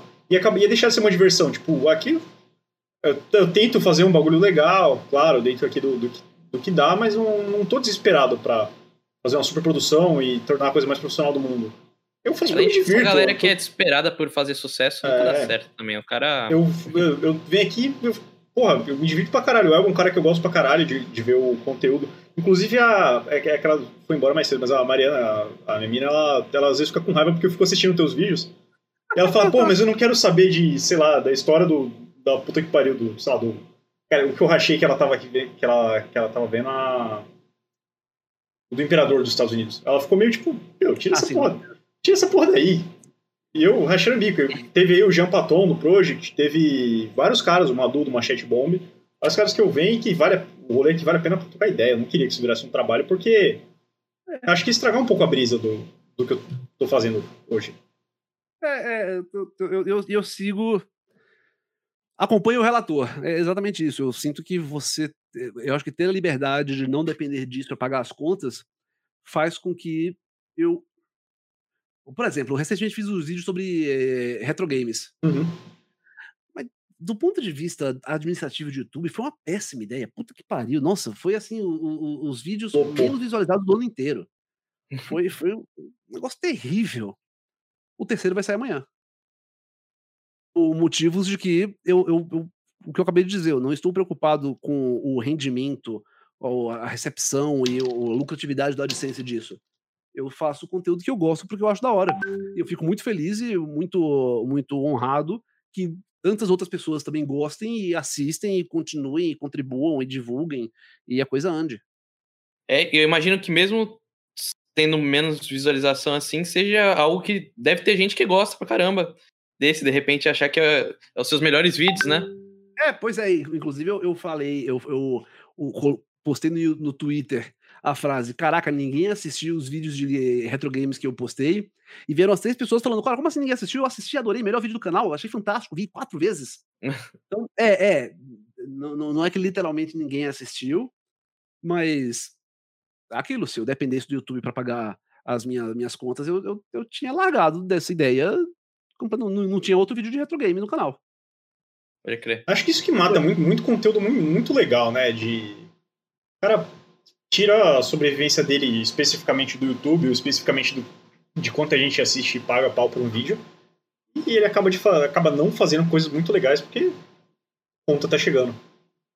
E às vezes vale mais a pena ele é, fazer um é. vídeo assim, não tão nichado ou não tão que ele gostaria de fazer por causa disso. Eu, sei lá. Acho que eu tenho essa brisa até é, com, com música. Hoje eu tenho uma banda de metal. Eu, eu tenho plena ciência que é, não é uma ideia muito boa se eu quisesse ganhar dinheiro pra ter uma banda de metal.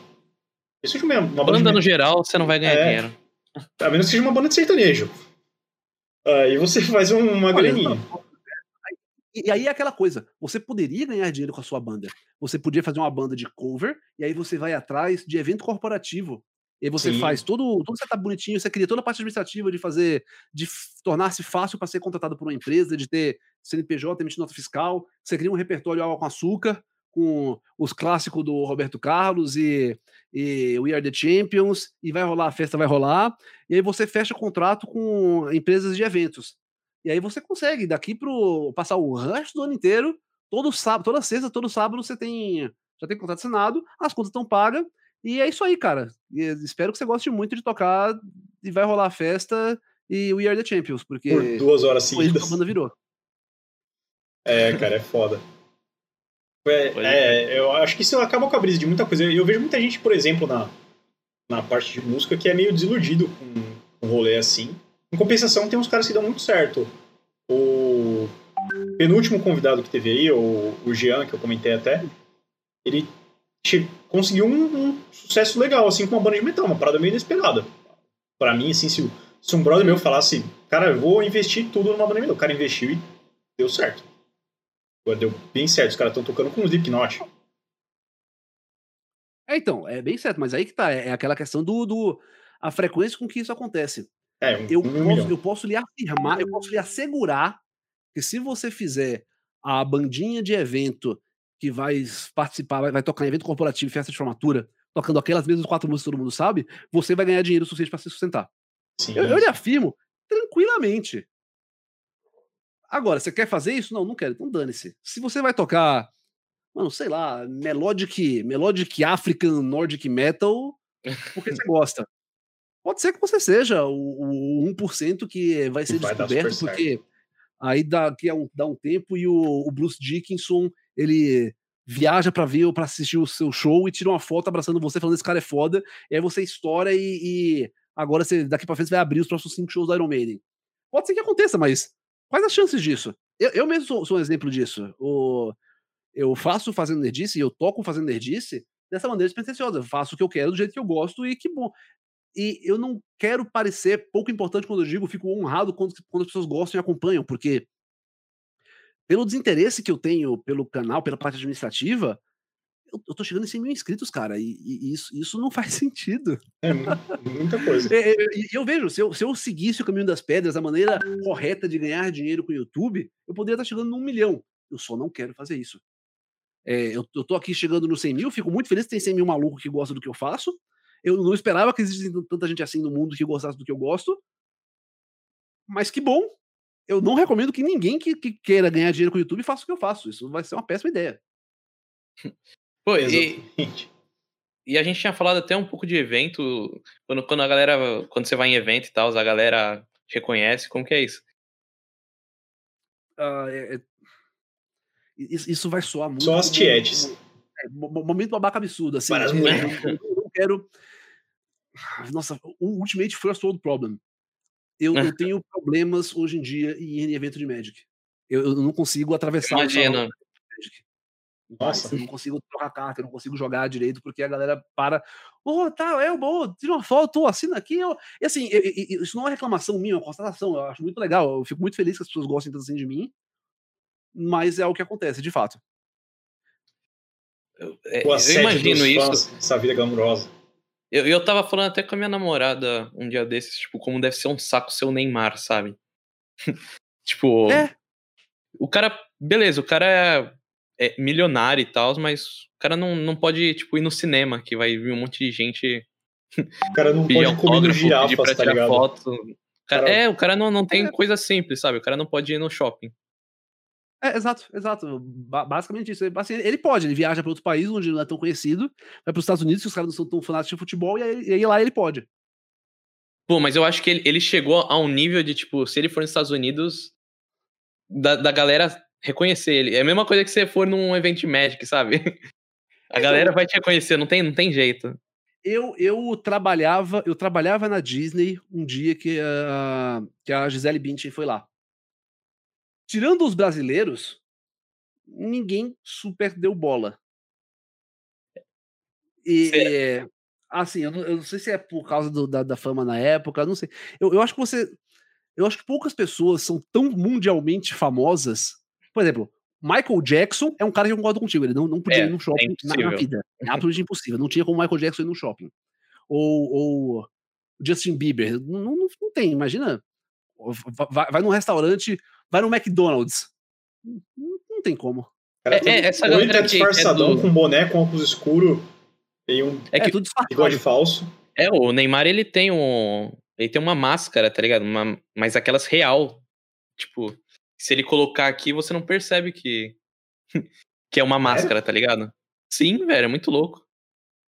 Cara, eu, eu, É- eu juro pra você é que eu nunca ia falar disso. Imagina, imagina o Schwarzenegger indo em uma academia aleatória. Nossa, aí também é. É a mesma coisa, a mesma coisa. O, o- é um cara que. Eu, eu não sei se ele tem contrato ou o quê, mas aparentemente ele vai na mesma academia, no mesmo lugar, faz 30 anos. E aí é o contrário, a galera vai naquela academia pra ver o Schwarzenegger. Mas imagina se ele fosse com um belo dia, vou, vou no Smart Fit puxar um ferro. Ele vai conseguir? Não vai conseguir. Zero chance. Ah, se bem que na Smart Fit possivelmente Perdão. conseguiria ser, porque só tem boizão lá. É, então, exato. Mesmo. Imagina, tipo, se fosse uma academia roots, aí o cara talvez teria um problema. É.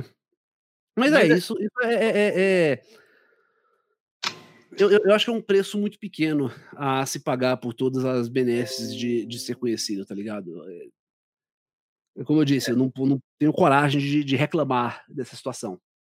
É, tipo. Minha cê- namorada fica uma arara, mas eu não tenho coragem de reclamar. É, imagino que, tipo, te- seja chato e tal, porque a galera vai querer encher teu saco de certa forma, né? Mas é, é um reconhecimento também, né, pelo teu trabalho. Exato, exato.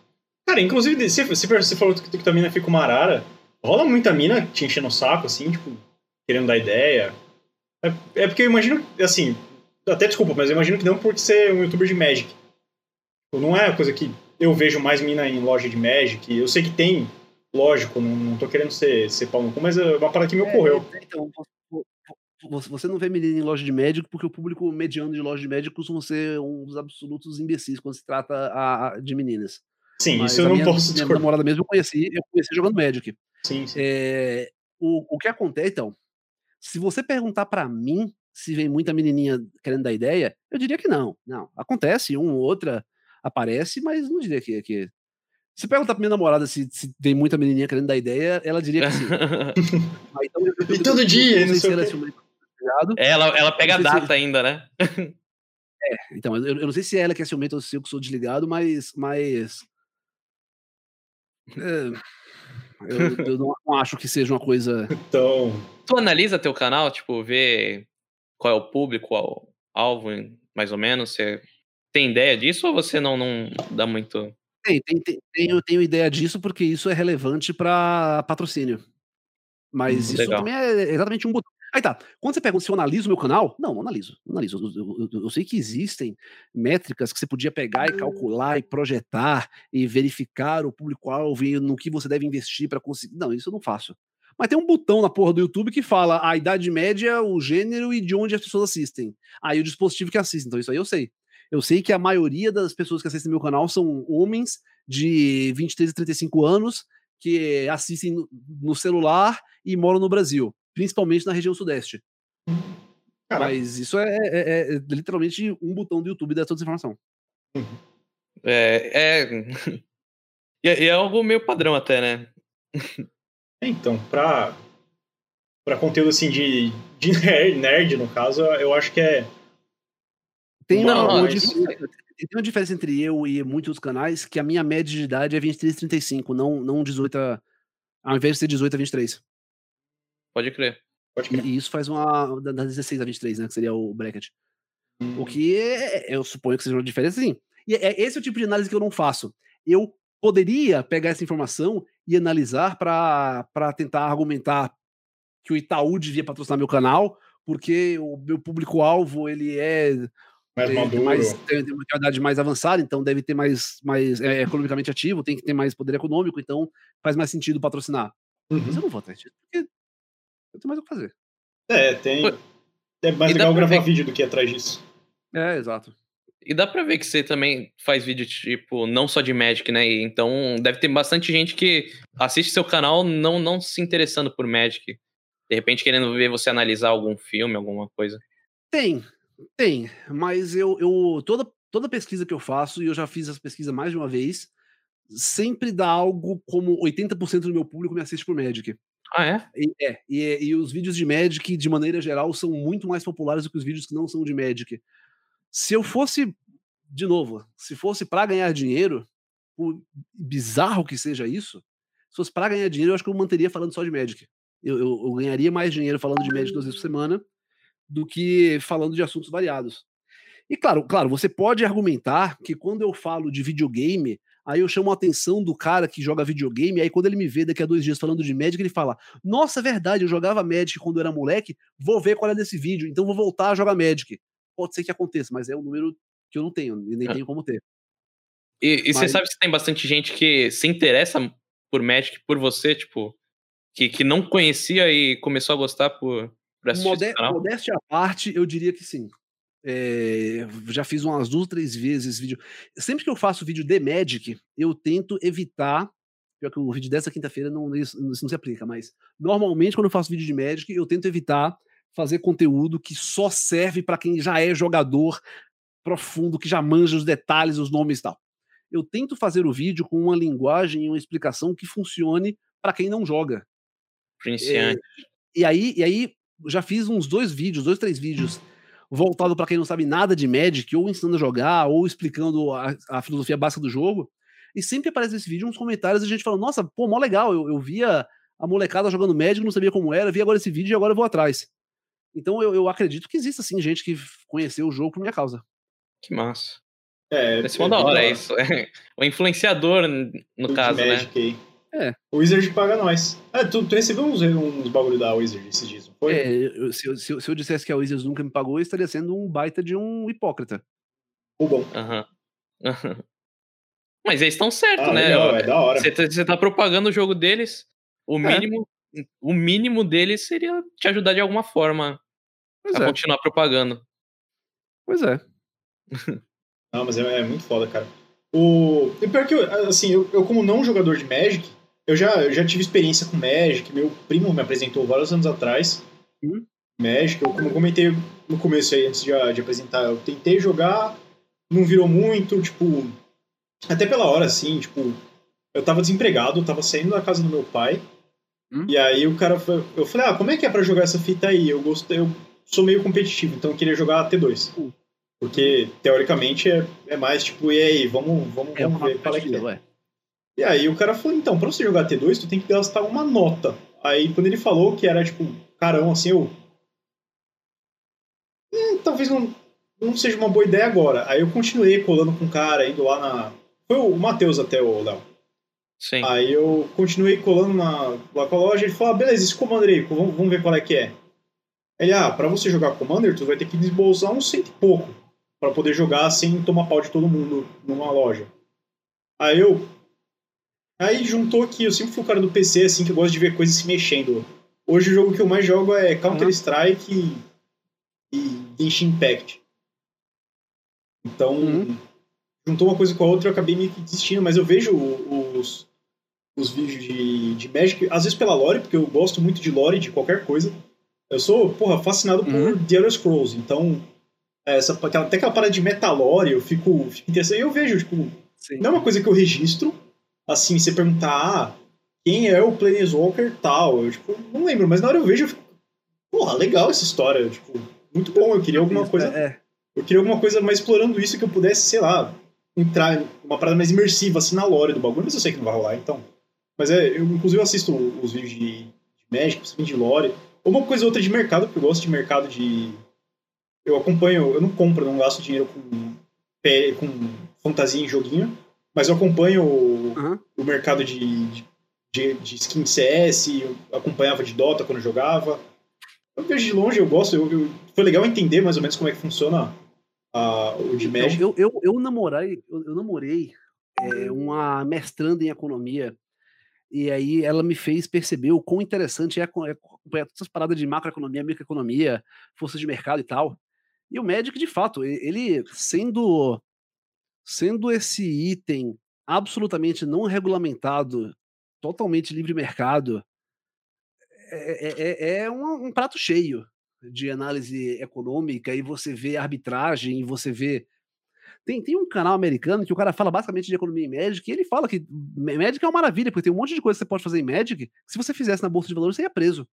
É, E você, consegue, e você consegue claramente ver o motivo disso. E você consegue ver.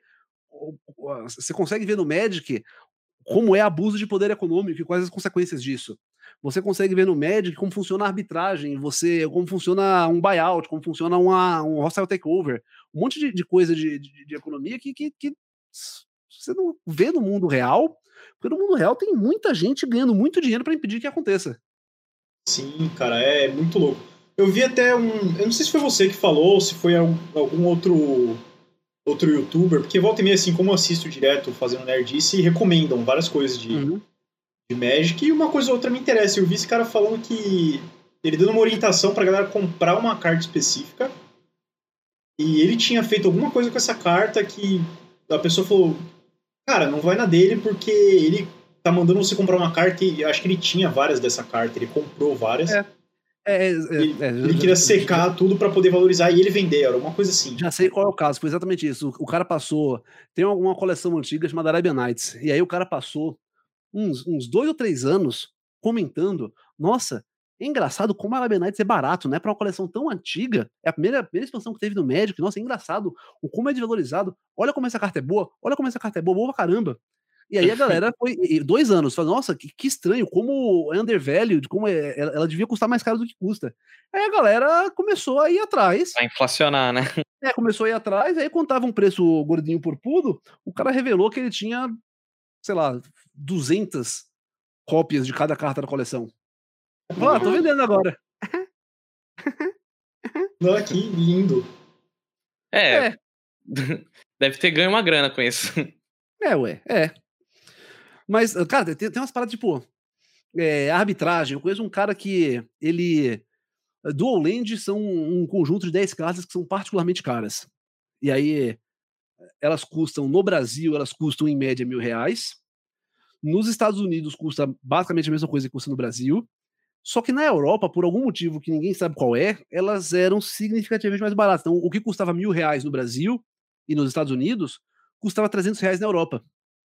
E aí o cara, ele tem. Esse cara tem um irmão que mora nos Estados Unidos e viajava sempre pra Europa. E aí ele tava sempre comprando do Land e mandando entregar na casa do irmão, no hotel do irmão dele na Europa, que trazia para os Estados Unidos, pro cara se encontrar com o cara nos Estados Unidos e trazer pro Brasil para vender aqui.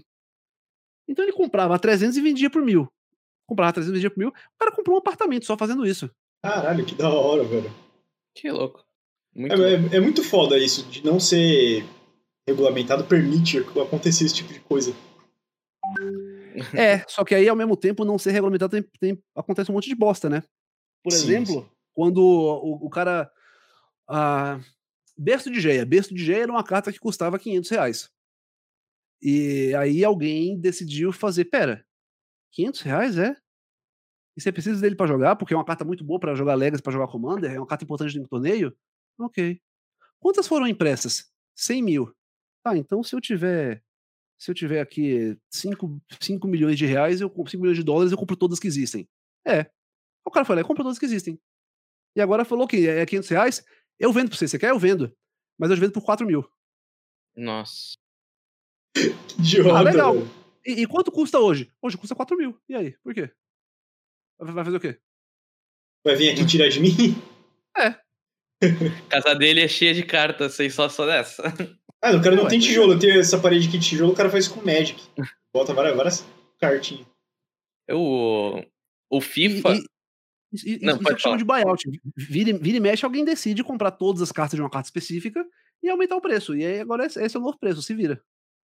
Pode crer. Pô, no FIFA, eu tava vendo que eles têm esse lance de cartinha, né? Num, num modo de jogo. Uhum. E quando o Maradona morreu, tipo, a carta dele era. Acho que 400 mil. Tipo, ele morreu, foi pra um milhão. Esse, esse tipo de coisa acontece. Eu, tenho umas cartas assinadas pelo Christopher Rush, ele morreu em 2018. E são entre as cartas mais caras que eu tenho. é, meramente porque foi assinado por um cara que tá morto. E tu pretende vender ou, ou não? E eu lhe pergunto, o que eu ganho vendendo? Dinheiro. Aparentemente, muito dinheiro. Ok? E se eu vender amanhã, eu ganho mais dinheiro ou menos dinheiro? Ah, você tem que Amanhã esperar. possivelmente mais, né? Cada vez É, que você então. vai guardando mais. Então, então, então por que eu teria pressa em vender? Faz sentido. Mas tu pretende em algum momento? Essa parada tem uma métrica de que você consegue. Se eu não vender, se eu não vender, eu ganho mais dinheiro. Por que eu venderia? Faz sentido. Tem uma métrica que tu consegue vender, por exemplo, uma carta de Magic que, que vale 100 mango. Com a assinatura de um Hum. cara, tem uma métrica pra. Eu sei que pra outras coisas provavelmente não tem, mas. Existe, mas, mas é, é muito muito tênue, varia, varia muito. Eu não diria que é uma métrica simples. Porque, pega, por exemplo, o RK Post, ele é arroz de festa, o tesão da vida dele é viajar pelo mundo e assinar carta de Magic. O cara, o cara tá em todo torneio, em todo lugar do mundo, e ele assina qualquer coisa, foda-se. em contrapartida, o Christopher Rush morreu em 2018, não assina mais nada. Sim. Aí, em contrapartida, a, a Rebecca Gay, ela só assina se você mandar pro escritório dela com um cheque de 90 dólares e, o, e, o, e um envelope pré-pago para ela mandar de volta, senão ela não assina, ela, ela não vai em evento. E- então, baseado nisso, tem é, assinaturas que valorizam mais as cartas e assinaturas que valorizam menos as cartas. Pode É, com a assinatura da minha, então tem que pagar pelo menos 90 dólares a mais, que é pra pagar pelo menos o envio. É, exatamente. Exatamente. É, nove- e, e isso sem falar que se, tipo, se a pessoa for do Brasil, isso daí aumenta, né? Porque vai ter que mandar para os Estados Unidos e tal. Sim. Que louco. É, Nem imaginava o- nisso. O Quinton Hoover é o meu desenhista favorito do jogo e ele morreu em 2014.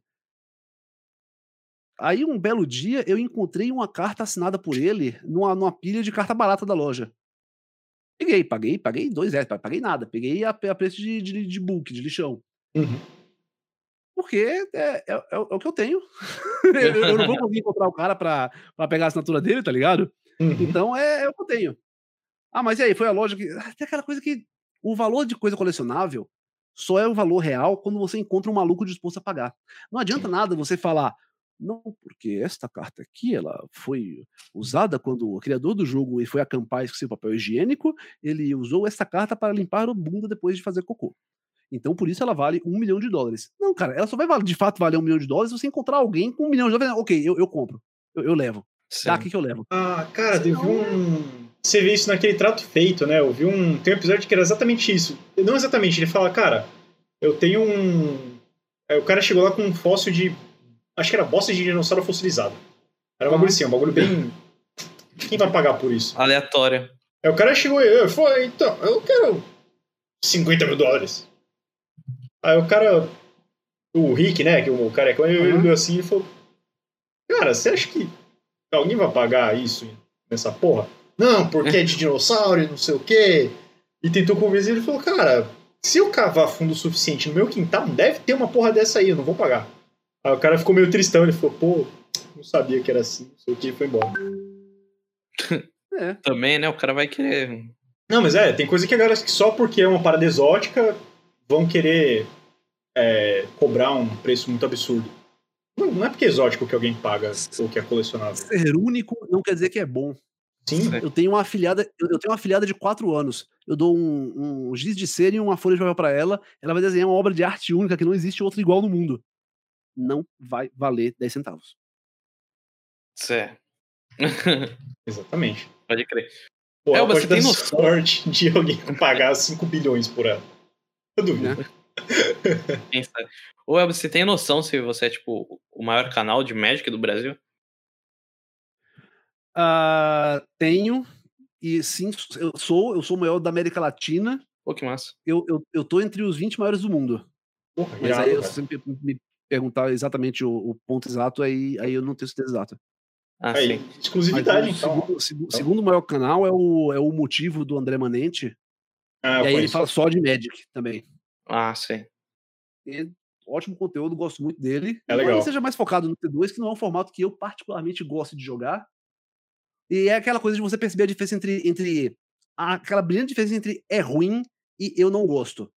Então, não é que o conteúdo. Não é que é ruim, não é que o T2 é ruim, não é que o que ele fala é ruim. Só não é a parte do jogo que eu gosto de acompanhar. Sim, pode A gente conversou até com. Ontem, inclusive, um cara de, de Salvador. Ele teve. Ele é ilustrador, o Kaique Pituba. a gente conversou sobre isso mesmo. Que não é porque eu não curto que o bagulho é ruim, objetivamente ruim. Tem que saber Exato. diferenciar, é, eu só não gosto. Sim. O... Cara, deixa eu te perguntar, o... co- como que você decide fazer um conteúdo fora Magic, assim? É, Por exemplo, eu, eu, eu, tipo, eu contei ele, não sei se foi já começou. Ah, eu já tinha começado. A parada do, do Barão de Munchausen, que eu apelidei um amigo tal, que, nosso, Uhum. que gosta de inventar uma, umas histórias. Como que tu decidiu trazer o, a história do Barão de Munchausen e tal? E, e outras, assim. É uma história que eu gosto. É uma, é uma história que eu gosto, é um dos meus filmes favoritos, é um livro que eu gosto muito, e aí um dia eu falei, porra, vou fazer. E tem um monte de coisa que tá, tá nessa fila. E, e são coisas que, tipo, puta, qualquer dia eu vou pegar, sentar, eu vou dedicar uma tarde inteira estudando isso, pegar um fim de semana pra estudar e fazer um vídeo a respeito. É, eu ainda quero fazer vídeo a respeito de Tintin, eu ainda quero fazer um vídeo a respeito de Fallout, eu ainda Pô, quero fazer um legal. vídeo a respeito de. Nossa, tanta coisa, de, de Revolução dos Bichos, de 1984 ah, de Brasil, do Terry Gilliam. Tem um monte de coisa aqui que eu tô tipo, ah, qualquer dia eu faço um vídeo sobre isso. Eu achei muito massa você fazer sobre a lenda de Korra, que pra mim é, é muito underrated. Eu gosto pra caramba. É, então, pois é. Ah, eu tô querendo fazer. Se pá, eu vou pegar pra fazer. Uma coisa que eu mudei. é, eu agora quero fazer vídeo a respeito de séries, desenhos, somente após acabar. Aham. Então, assim, eu tô me coçando pra fazer um vídeo sobre Mandalorian. Puta que pariu. eu, eu- eu vejo e, e já tá na cabeça. Eu, eu tenho várias coisas pra falar, várias referências, vários negócios da hora. Mas eu só vou fazer quando acabar. Eu vou esperar a série fazer seu. seu É semanal, né? servicinho. É semanal, é semanal. Mas não sei se vai ter duas temporadas, três temporadas, 40 temporadas, não sei. E é- isso é importante, porque se o negócio tiver 30 temporadas, pode ser que fique uma É. bosta no meio. E aí, existe a ideia. Não vou mais falar sobre, cansei. Sim, cara. Mas não tem um, um- Eu faço vídeo das coisas que eu gosto, literalmente. Às vezes eu pego um jogo e faço, nossa, esse jogo foi um jogaço, nossa, adorei isso. Ou o contrário. Ou eu vejo todo mundo hypando um negócio que não é bem assim que a banda toca. E eu acho que tem espaço pra falar a respeito. E vou lá e falo. Então eu aprendo.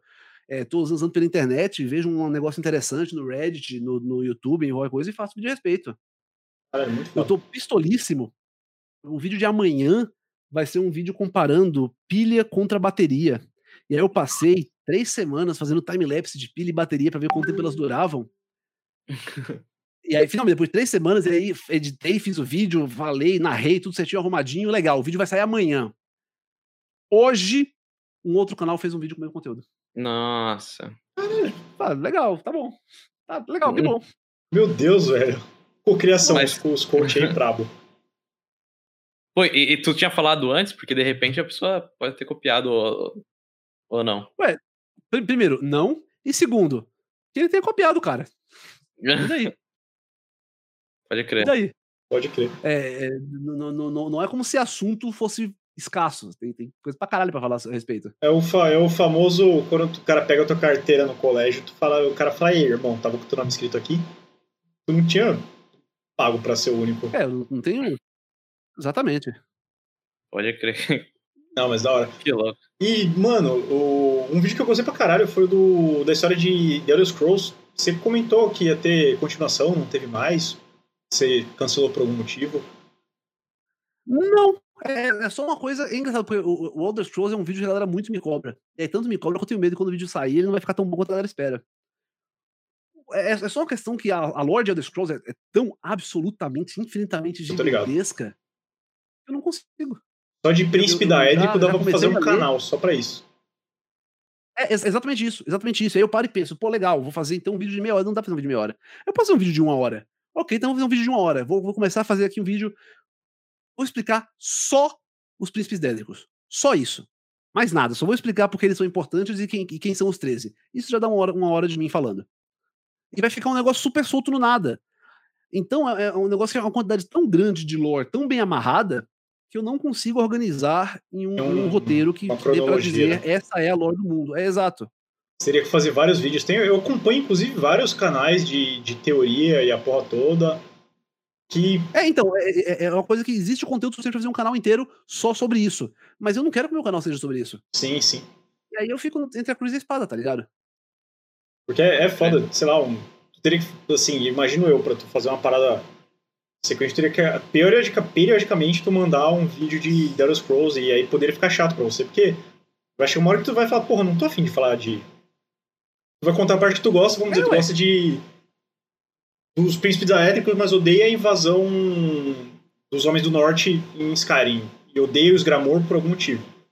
E aí tu não vai querer falar do cara. Ah, absolutamente. E, e- e- você tá muito, muito perto, porque eu não dou a mínima pra invasão do- dos Homens do Norte. É, não não vou dizer que eu odeio, mas, tipo, whatever, aconteceu, é uma parte do jogo. É isso aí. É, tipo, Mas só- os Príncipes Dédricos é uma parada que eu acho muito legal, eu acho muito fantástico a forma como os Zeidra e os Deidra, e o Men and Mare, e como os, os Dalmer e Falmer e, e Balmer, e todas as raças diferentes, e gosto do aspecto linguístico da coisa. E é, tudo isso é muito legal. Mas eu não quero fazer.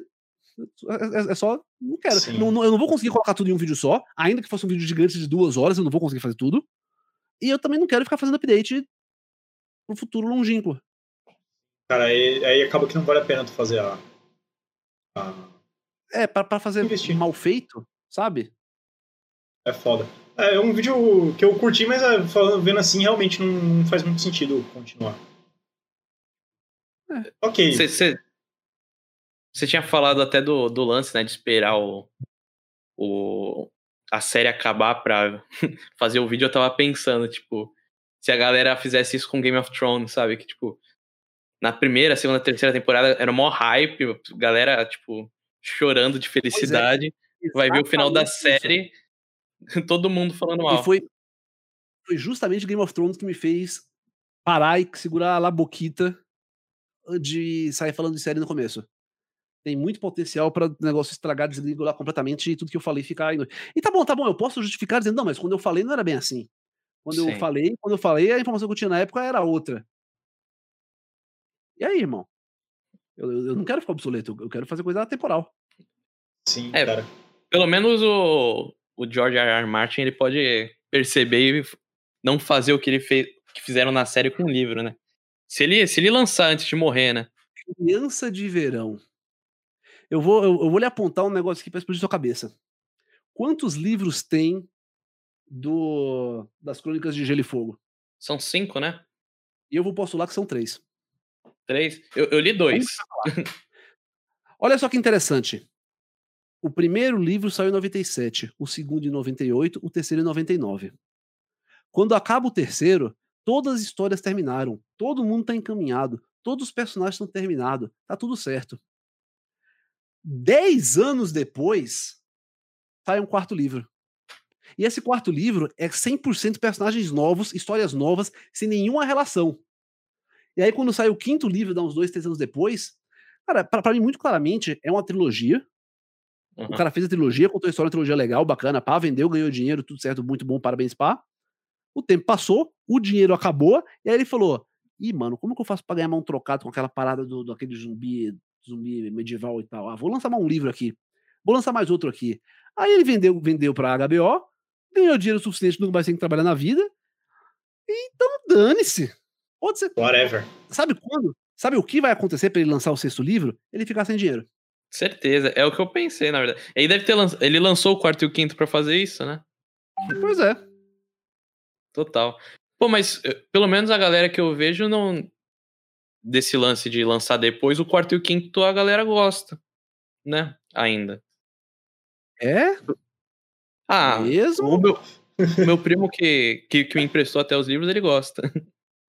Chama o seu primo e fala. rank- coloca no rank pra mim o quarto livro. Ranqueia pra Pode mim aqui. Vai Porque assim, é- é, o, o quarto livro, o- os três primeiros livros, eles, eles contam. é, eu não vou dizer que eles contam uma história, mas é um slice of life. É tipo o Taipan ou Musashi, que são livros que não é que a história acaba porque acabou, acabou, acabado. É só que o arco do personagem foi concluído e o grande drama que cada um deles estava vivendo foi resolvido. O quarto livro é tipo ponto final, parágrafo, outro texto. Fala de outros personagens que você nunca ouviu falar ou que eram super secundários, em outra parte do mundo que você não conhece.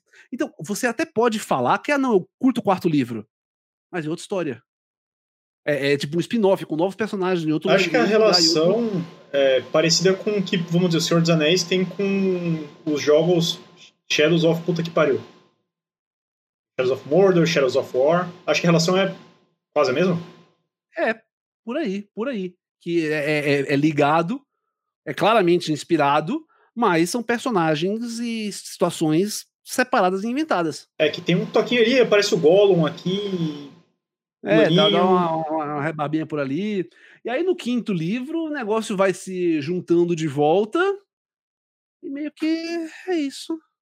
Só que aí, aí ele pega um monte de, de, Ele reverte, as histórias estavam concluídas. Aquela. Tem a parada da, da é, Lady Stoneheart. Eu acho um puta personagem idiota. Eu, eu, eu fico muito com, com, com o gosto de que o quinto livro. O quarto e quinto livro deram o trabalho de desfazer um monte de coisa concluída nos três primeiros só, só para esticar a história. Parece. Parece gibi da Marvel, quando os caras resolvem reviver alguém que já morreu, sabe? É, é uma merda. Vamos reviver aqui o Tony Stark pela 15. Só de é. Não, mas é foda. Cara, e comentando em Senhor dos Anéis, me ocorreu. Por algum motivo, assim, é um personagem que eu gosto muito, mas tu deu alguma falta do, do aparecer o, o Tom Bombadil nos filmes. É um personagem que eu acho muito foda. Eu acho ele muito badass, assim, tipo, ele por si só, mas tu se importa com ele de alguma forma? Tipo, pô, devia ter aparecido. Não faz ideia de quem seja. eu, sei quem é, eu sei quem é o Tom Bombadil. E eu, eu acredito que o filme é melhor por ele não ter aparecido. Sério? Sério, sério. Eu, eu, seria, seria um grande um, um, grande despedida, um, uma grande quantidade de nada acontecendo para impactar hum. em nada o plot e a É, porque aí ficaria mais umas seis horas de filme só deles na florestinha conversando com ele. Mas eu, eu, achei, eu acho ele muito foda, cara. Eu, eu, eu dou foda, você ficou bolado, ele apareceu no, no, RPG. Eu devo ser parte dos três caras que gostam do, do Tom enquanto personagem. É, não. Eu, eu inclusive, aqui vou, vou soltar uma, uma, um hot take eu não particularmente gosto do Tolkien. Sério? Sério? Eu, eu, eu, eu acho que ele, ele escreve muito enrolado, muito. Eu também, eu, eu não. Ah, tá. Nada. Isso sim, isso eu tenho que concordar com eu, você. É, é, é, assim, cara, Sociedade do Anel. E aí os caras chegam na cidade, logo depois que eles, que eles encontram o, o Strider, que eles conhecem o Strider, e aí eles chegam na floresta e o livro ele leva seis páginas para descrever que a floresta ela é tão densa que a luz não atravessa a copa e eles estão andando em absoluta escuridão. seis páginas. É tipo, eu, eu, vários memes assim, tipo, acho que o George Martin falando que a grama é verde. A grama é verde. Aí o Tolkien falando puta textão assim enorme, falando que a, que a grama era verde como a primavera de Rohan e o sol batia e reluzia no orvalho. eu, é. particularmente, acho bem chato, assim, a, a, leitura também. É, então, é uma, então, é uma leitura que eu considero difícil. Nem um filme, assim, eu, eu curto tanto. É uma leitura que eu acho muito cansativa. Eu tive dificuldade para ler da primeira vez que eu li. E é uma parada que eu não. Sei lá, velho. Eu, por exemplo, eu gosto muito da série Ranger, da Ordem dos Arqueiros e Doutora Quest. Doutora mais porque eu li quando era uhum. pequeno. Não sei se você já ouviu falar uhum. dessas duas. Mas a. Eu gosto bastante assim, às vezes, porra, vou, vou ler um livro, vou ler, reler uma parte que eu lembro que era foda. Mas com Tolkien eu não tenho isso, cara, porque é muito arrastado. Eu não quero. Às vezes eu não quero cansar, eu quero, pô, dar uma olhada, lembrar do é. detalhe. Apesar então, de eu gostar muito, tipo, da porta da minha casa o, tem a, filme, uma placa do, do, Tolkien. Tipo, eu gosto muito, mas não é um bagulho que eu faria. Então, o negócio assim, eu, eu acho que os filmes dos Anéis fizeram um, um grande serviço em acelerar a história. Eu, eu, acho que é muito mais agradável e aprazível de assistir uhum. os filmes do que ler os livros. Eu disse Os Anéis, eu não disse o Hobbit. É. o Hobbit é. é, é já achei meio tranqueiro. É engraçado, né? Não, não, eu não conheço uma pessoa que tenha gostado da, da adaptação do Hobbit. É porque não é adaptação. Os, os caras os cara tiraram leite de pedra, os, os caras inventaram história. Os caras fizeram o que o George R. R. Martin fez. Os caras inventaram, tiraram da bunda mais história, mais personagem, inventaram mais coisa para esticar a duração. É, o, o, livro, o livro do Hobbit, ele é, um, ele é gostosinho. Você lê ele em uma tarde, ele é rapidinho, suavinho, é delicinha de ler. É o único livro que eu conheço que é mais rápido você ler o livro do que você ver o filme. Pode Nove horas de filme para ler um, um livro dessa finura. Bom, você, se você demorar nove horas lendo o Hobbit, você, tá, você foi alfabetizado esse ano, não é possível. Você é louco, né? É foda, é, é foda. É, é o jeito, né? Os caras. De quem é? O, o direito do Hobbit tá pra quem? Não tá Tolkien. pra família do Tolkien, né? Ainda Tá pra família? tá? Os direitos expiram ah, 75, 80 anos depois da morte do autor. Pode crer. Hum, Pode crer. Então, assim, é- é- é- ele- ela vai deixar de ser da família Tolkien enquanto nós ainda somos vivos. Mas hoje ainda é do Tolkien. Pode crer. Pode crer. Aqui. Vamos ver aqui. Galera, quem tá aí no, na Twitch, quiser mandar. Aqui, ó. O Bruno mandou. Eu gosto dos filmes do Hobbit, mas concordo que não são boas adaptações. Isso daí é, é o clássico, né? Acho que todo mundo.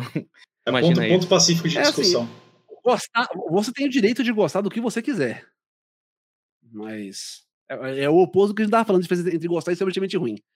Esse é um caso de ser objetivamente ruim, mas tudo bem você gostar, cara. Eu gosto de Waterworld, aquele filme horroroso. Cara, sim. Eu parei pra ver. esse Tempo atrás Todo mundo tem um filme ruim que gosta, né? É.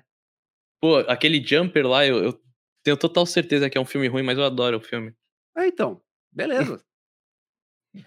Ô, ô, Elba, a gente tá chegando a duas horas de live, acabando aqui já. É, quem tiver as últimas perguntas, manda aí. E fala um pouquinho sobre o que você pretende agora com o canal, o que, que você quer fazer agora pro futuro. Não vou falar também. Ora, pô, eu falei que eu queria fazer conteúdo de board game. Eu, eu cacete, eu comecei, comecei, comecei, eu falei, esse ano eu quero fazer conteúdo de board game e quero fazer mais gravação fora de casa. Sair e tal, ver amigo, ver evento, ver as coisas. E aí os caras foram lá e. No meu plano. É melhor não falar, né? Vai É, mundo- mantém segredo, mantém segredo que é pra não zicar. Vou, vou ficar de boa agora. Mas segue o plano. Eu, eu gostaria de fazer mais conteúdo de board game, assim que eu possa juntar seis amigos em casa sem ser um risco de vida para ninguém. E eu gostaria de fazer mais conteúdo fora do estúdio, assim que eu puder sair e andar por aí com a câmera e filmando coisas, e isso for seguro. Tu pira na ideia de fazer, de repente, um RPG? Isso é uma ideia que me surgiu durante esse ano, assistindo a galera jogando RPG via Twitch. É, muita gente na Twitch É, tá. tem até o Jovem Nerd fez isso, eu achava, eu achava hilário. Era muito legal assistir o. É, o Selbit agora na Twitch também tá, tava bombando. Então. Muita gente. E Isso é uma coisa estranha, porque. É, vai ser bizarro dizer isso. Eu nunca entendi por que cargas d'água alguém gostaria de assistir outra pessoa jogando RPG. Eu, eu sempre achei RPG como uma coisa muito pessoal. Você, você joga o seu e fica de boa, cara. Ninguém quer saber sobre o seu personagem, relaxa aí. Mas claramente Mas- eu estava enganado e as pessoas estão. Então, claramente eu estava enganado. As pessoas estão assistindo e as pessoas estão gostando. Então, pô, assim. Se as pessoas gostam, então tá bom, quem sou eu? Mas isso não é muito a pira também de que. Do, da gameplay mesmo, do, de algum jogo? Eu, eu acho também, porque se você for Não. para pensar 10 anos atrás, a galera achava mó estranho o gameplay. 10 anos não, né? Uns 11, 12. Eu vou discordar de você porque é o seguinte: 25 anos atrás, eu ia na casa do meu vizinho Estelício pra assistir ele jogando isso SWAT. E SWAT é de um jogador só. Na melhor das hipóteses, ele morria e passava o controle. Pode crer. Tu No fica. Mega Man, o famoso morreu passa. Você É, assiste a pessoa jogando, cara. Isso, muito isso é normal. Agora, todo mundo conhece aquele RPGista que assim. Aí você tá, sei lá, você tá, tá no restaurante com os amigos. E aí aparece o cara, vira e fala: Nossa, isso me lembra uma cena que o meu personagem, o Frogman, o Frogman, ele tava na taverna junto com seus amigos após destruir o terrível dragão de não sei das quantas. E aí E nunca é uma história legal. Nu- Nunca. E pra ele é muito legal, porque ele tava lá, ele jogou, ele se divertiu. É, é, parabéns. Eu entendo que pra você que estava lá e jogou e se divertiu, seja uma história muito legal. Pro resto de nós, não. É, porque a galera. A, a- eu acredito que a galera acha que é meio que um cinema, né? Quem tá assistindo na live e tal. Sim. Então, então, é, eu, eu consigo ver, tal, talvez a pessoa que assiste e acompanha, ela também entra, ela também sente, porque ela também tá acompanhando a história, mas É. é, é, é, é, pra, pra, pra, mim é estranho. Eu acho que depende muito. Tem histórias que eu acho que eu gostaria de ver sendo coisadas, mas é, é mais, por exemplo, tem coisa o Jovem Nerd jogando. Não é, eles não fazem uma história muito linear assim, muito o que você vê todo dia num, numa mesa de RPG, por exemplo. Tinha uma É história que eles têm uma pós, né? Eles têm. Coloca música, não, não, é- trilha não sonora, é nem, tem não é nem tudo por isso. isso, mano. Não é nem pela pós-produção. É pela historinha, assim. A história não é uma história que, tipo, o João Pedro, que mora no, aqui do lado, vai vir aqui vai mestrar uma sessão com a galera e que eu espero que eu escute lá. Teve uma, uma das aventuras que eles contaram que uma estátua começou a vomitar arroz na galera. E, tipo, eu achei hilário. E, e é. E é, tipo. Tá fo foge um pouco do padrão do que a galera. E, e, aí, e, aí, curiosamente, entra num padrão que é o tipo de coisa que eu não gosto em, em RPG. É, e aí é. Aí volta aquilo que ele falou. É, não tô dizendo que é ruim, uhum. é só que eu não gosto. Sim, sim. Eu, começa, começa a ser muito escrachado, começa a ser. A, a, ser o famoso moicano rosa, tá ligado? Malcaviano de pantufa. Começa a ser o, a, o cara. Ou fazer uma atitude. Por quê? Porque é engraçado. Nunca. Nunca, nunca é engraçado de verdade. É engraçado. Eu jogo RPG desde pelo menos 97. Nunca aconteceu de eu achar engraçado quando alguém fez uma coisa só, só porque na cabeça dele ia ser engraçado. Então. Sim, sim, sim. Ah, é, é, é, o que eu falei, é o que eu falei disso quando eu fiz um vídeo sobre Vampiro à Máscara. Hum, eu entendo como Volcavianos sejam é, vampiros perturbados e preocupados, e como o drama de você ser mais inteligente, porém ser incapaz de falar sobre isso, afete todos ao seu redor, e como e como isso tem espaço para interpretação. É, eu consigo ver como dá pra fazer um personagem Malcaviano muito legal. Na minha experiência pessoal, jogando com pessoas que estavam jogando de Malcaviano, nunca aconteceu isso. O Malcaviano sempre foi o cara que acha que é o Deadpool. E aí eu falo isso, e aí aparece alguém falando: Não, mas porque na mesa em que eu, em que eu joguei tinha um Malcaviano que, brother, se eu fizesse força, eu não conseguiria me importar menos é, não, não, não, eu não estou dizendo que ninguém joga direito de Mocaviano. Eu estou dizendo que eu nunca joguei com alguém que jogasse direito de Mocaviano. Não importa o que aconteça com você na sua mesa, isso não vai mudar o passado que eu vivi. Sim, é tua impressão, é tua, tua visão de mundo, assim, não tem muito o que fazer. Não é nem visão de mundo, eu tô falando de experiência concreta. Tem, tem é. uns negócios que, tipo, o cara que quer ser o doppelganger, normalmente quer ser o engraçadinho também, né? Tem, não tem o cara, o cara, o cara vai no espírito ali, mas acaba é, sendo meio já vai no espírito de um espírito de porco, porque piada forçada não tem graça. Tá ligado? Tipo, é, é, então, pois é. Inclusive, eu não suporto várias pessoas por causa disso. assim, até é, dá, dá de... pra você criar inimigos no RPG.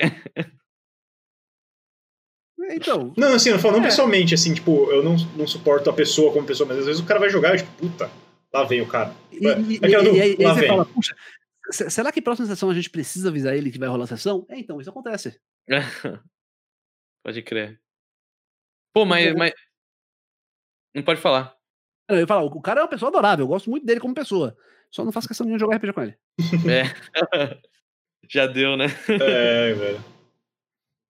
Mas é isso, Elba, valeuzão pelo, pelo papo, de verdade, foi muito massa. Conversa. Isso, foi, um... foi de fato muito bacana, muito obrigado por me convidar. Foi, no, foi um dos episódios que, inclusive, desde o começo do Minhocas, eu falei, caralho, eu quero chamar o Elba. Aí eu enchi teu saco um pouco no Twitter e consegui. é, na, na, real, foi, foi, mais esse fim de ano deu, liberou um tempo aqui na, na vida e deu certo. Mas estou muito feliz de ter vindo, a conversa foi muito divertida e boa sorte a vocês dois. Pô, muito obrigado de verdade por, por, ter esse tempo aí para conversar com a gente. Espero, como você disse, gostou. Muito obrigado por gostar. e galera que tá aí, ó, quem não conhece o Elba, vai, vai lá no Instagram, no YouTube Sim. dele. Se procurar fazendo nerdice, vai encontrar, né? Não, com certeza. É tudo fazendo nerdice ou fazendo underline nerdice. É. Quem não, conhece a gente, vai no Instagram, Minhocas Mentais, segue a gente, aperta um coraçãozinho aí, sim, sim. vai ajudar bastante. Aqui... É, se quiser conhecer também mais um pouco sobre a gente mesmo, tem o Insta meu e do Raul aí. É, quiser bater um papo, é isso aí. Mais é, alguma coisa, Raul, para falar? Acho que é isso, ó, a gente tá. Nossa agenda tá em aberto. É, então não vou dar o, dar o aviso de, de, quem tá, de quem vai vir no próximo. Aqui embaixo tem o nosso Linktree, você consegue acessar o nosso YouTube, nosso Instagram, nosso Spotify e todos os outros que ninguém se importa, porque, né? Enfim. o... Bom, as redes sociais do, do Elba estão aqui em cima, do Léo tá ali e a minha tá aqui. Se, quiserem, assim, se, vocês quiserem, se vocês quiserem ver alguém específico também, mandem o nosso DM do Instagram, a gente tenta contato com a pessoa. Dando um spoiler, para não falar que não tem ninguém no, no gatilho, eu tô conversando com o Gilzeira, do o coach profissional de CSGO, que ele tem aquele bordão lá. Muito gente boa, o cara, ele só tá ocupado pra caralho, e acontece. Então vai ficar pra 2021. Não que isso não seja daqui 15 dias, mas vai ficar para é, Você tá falando de 2021. Nossa, vai demorar demais. O cara é muito compromissado mesmo, hein? Vai demorar muito. É. Não, enfim, vai, provavelmente vai ser na segunda quinzena de 2021. Eu não sei se a gente vai ter recesso, a gente tem que ver isso com o Léo. Se a gente vai ficar essas duas semanas aqui sem fazer, vamos, vamos conversar isso ainda, mas a gente avisa no Instagram. De resto é isso. Quem tiver, não tiver voltado para seguir, segue a gente e valeu.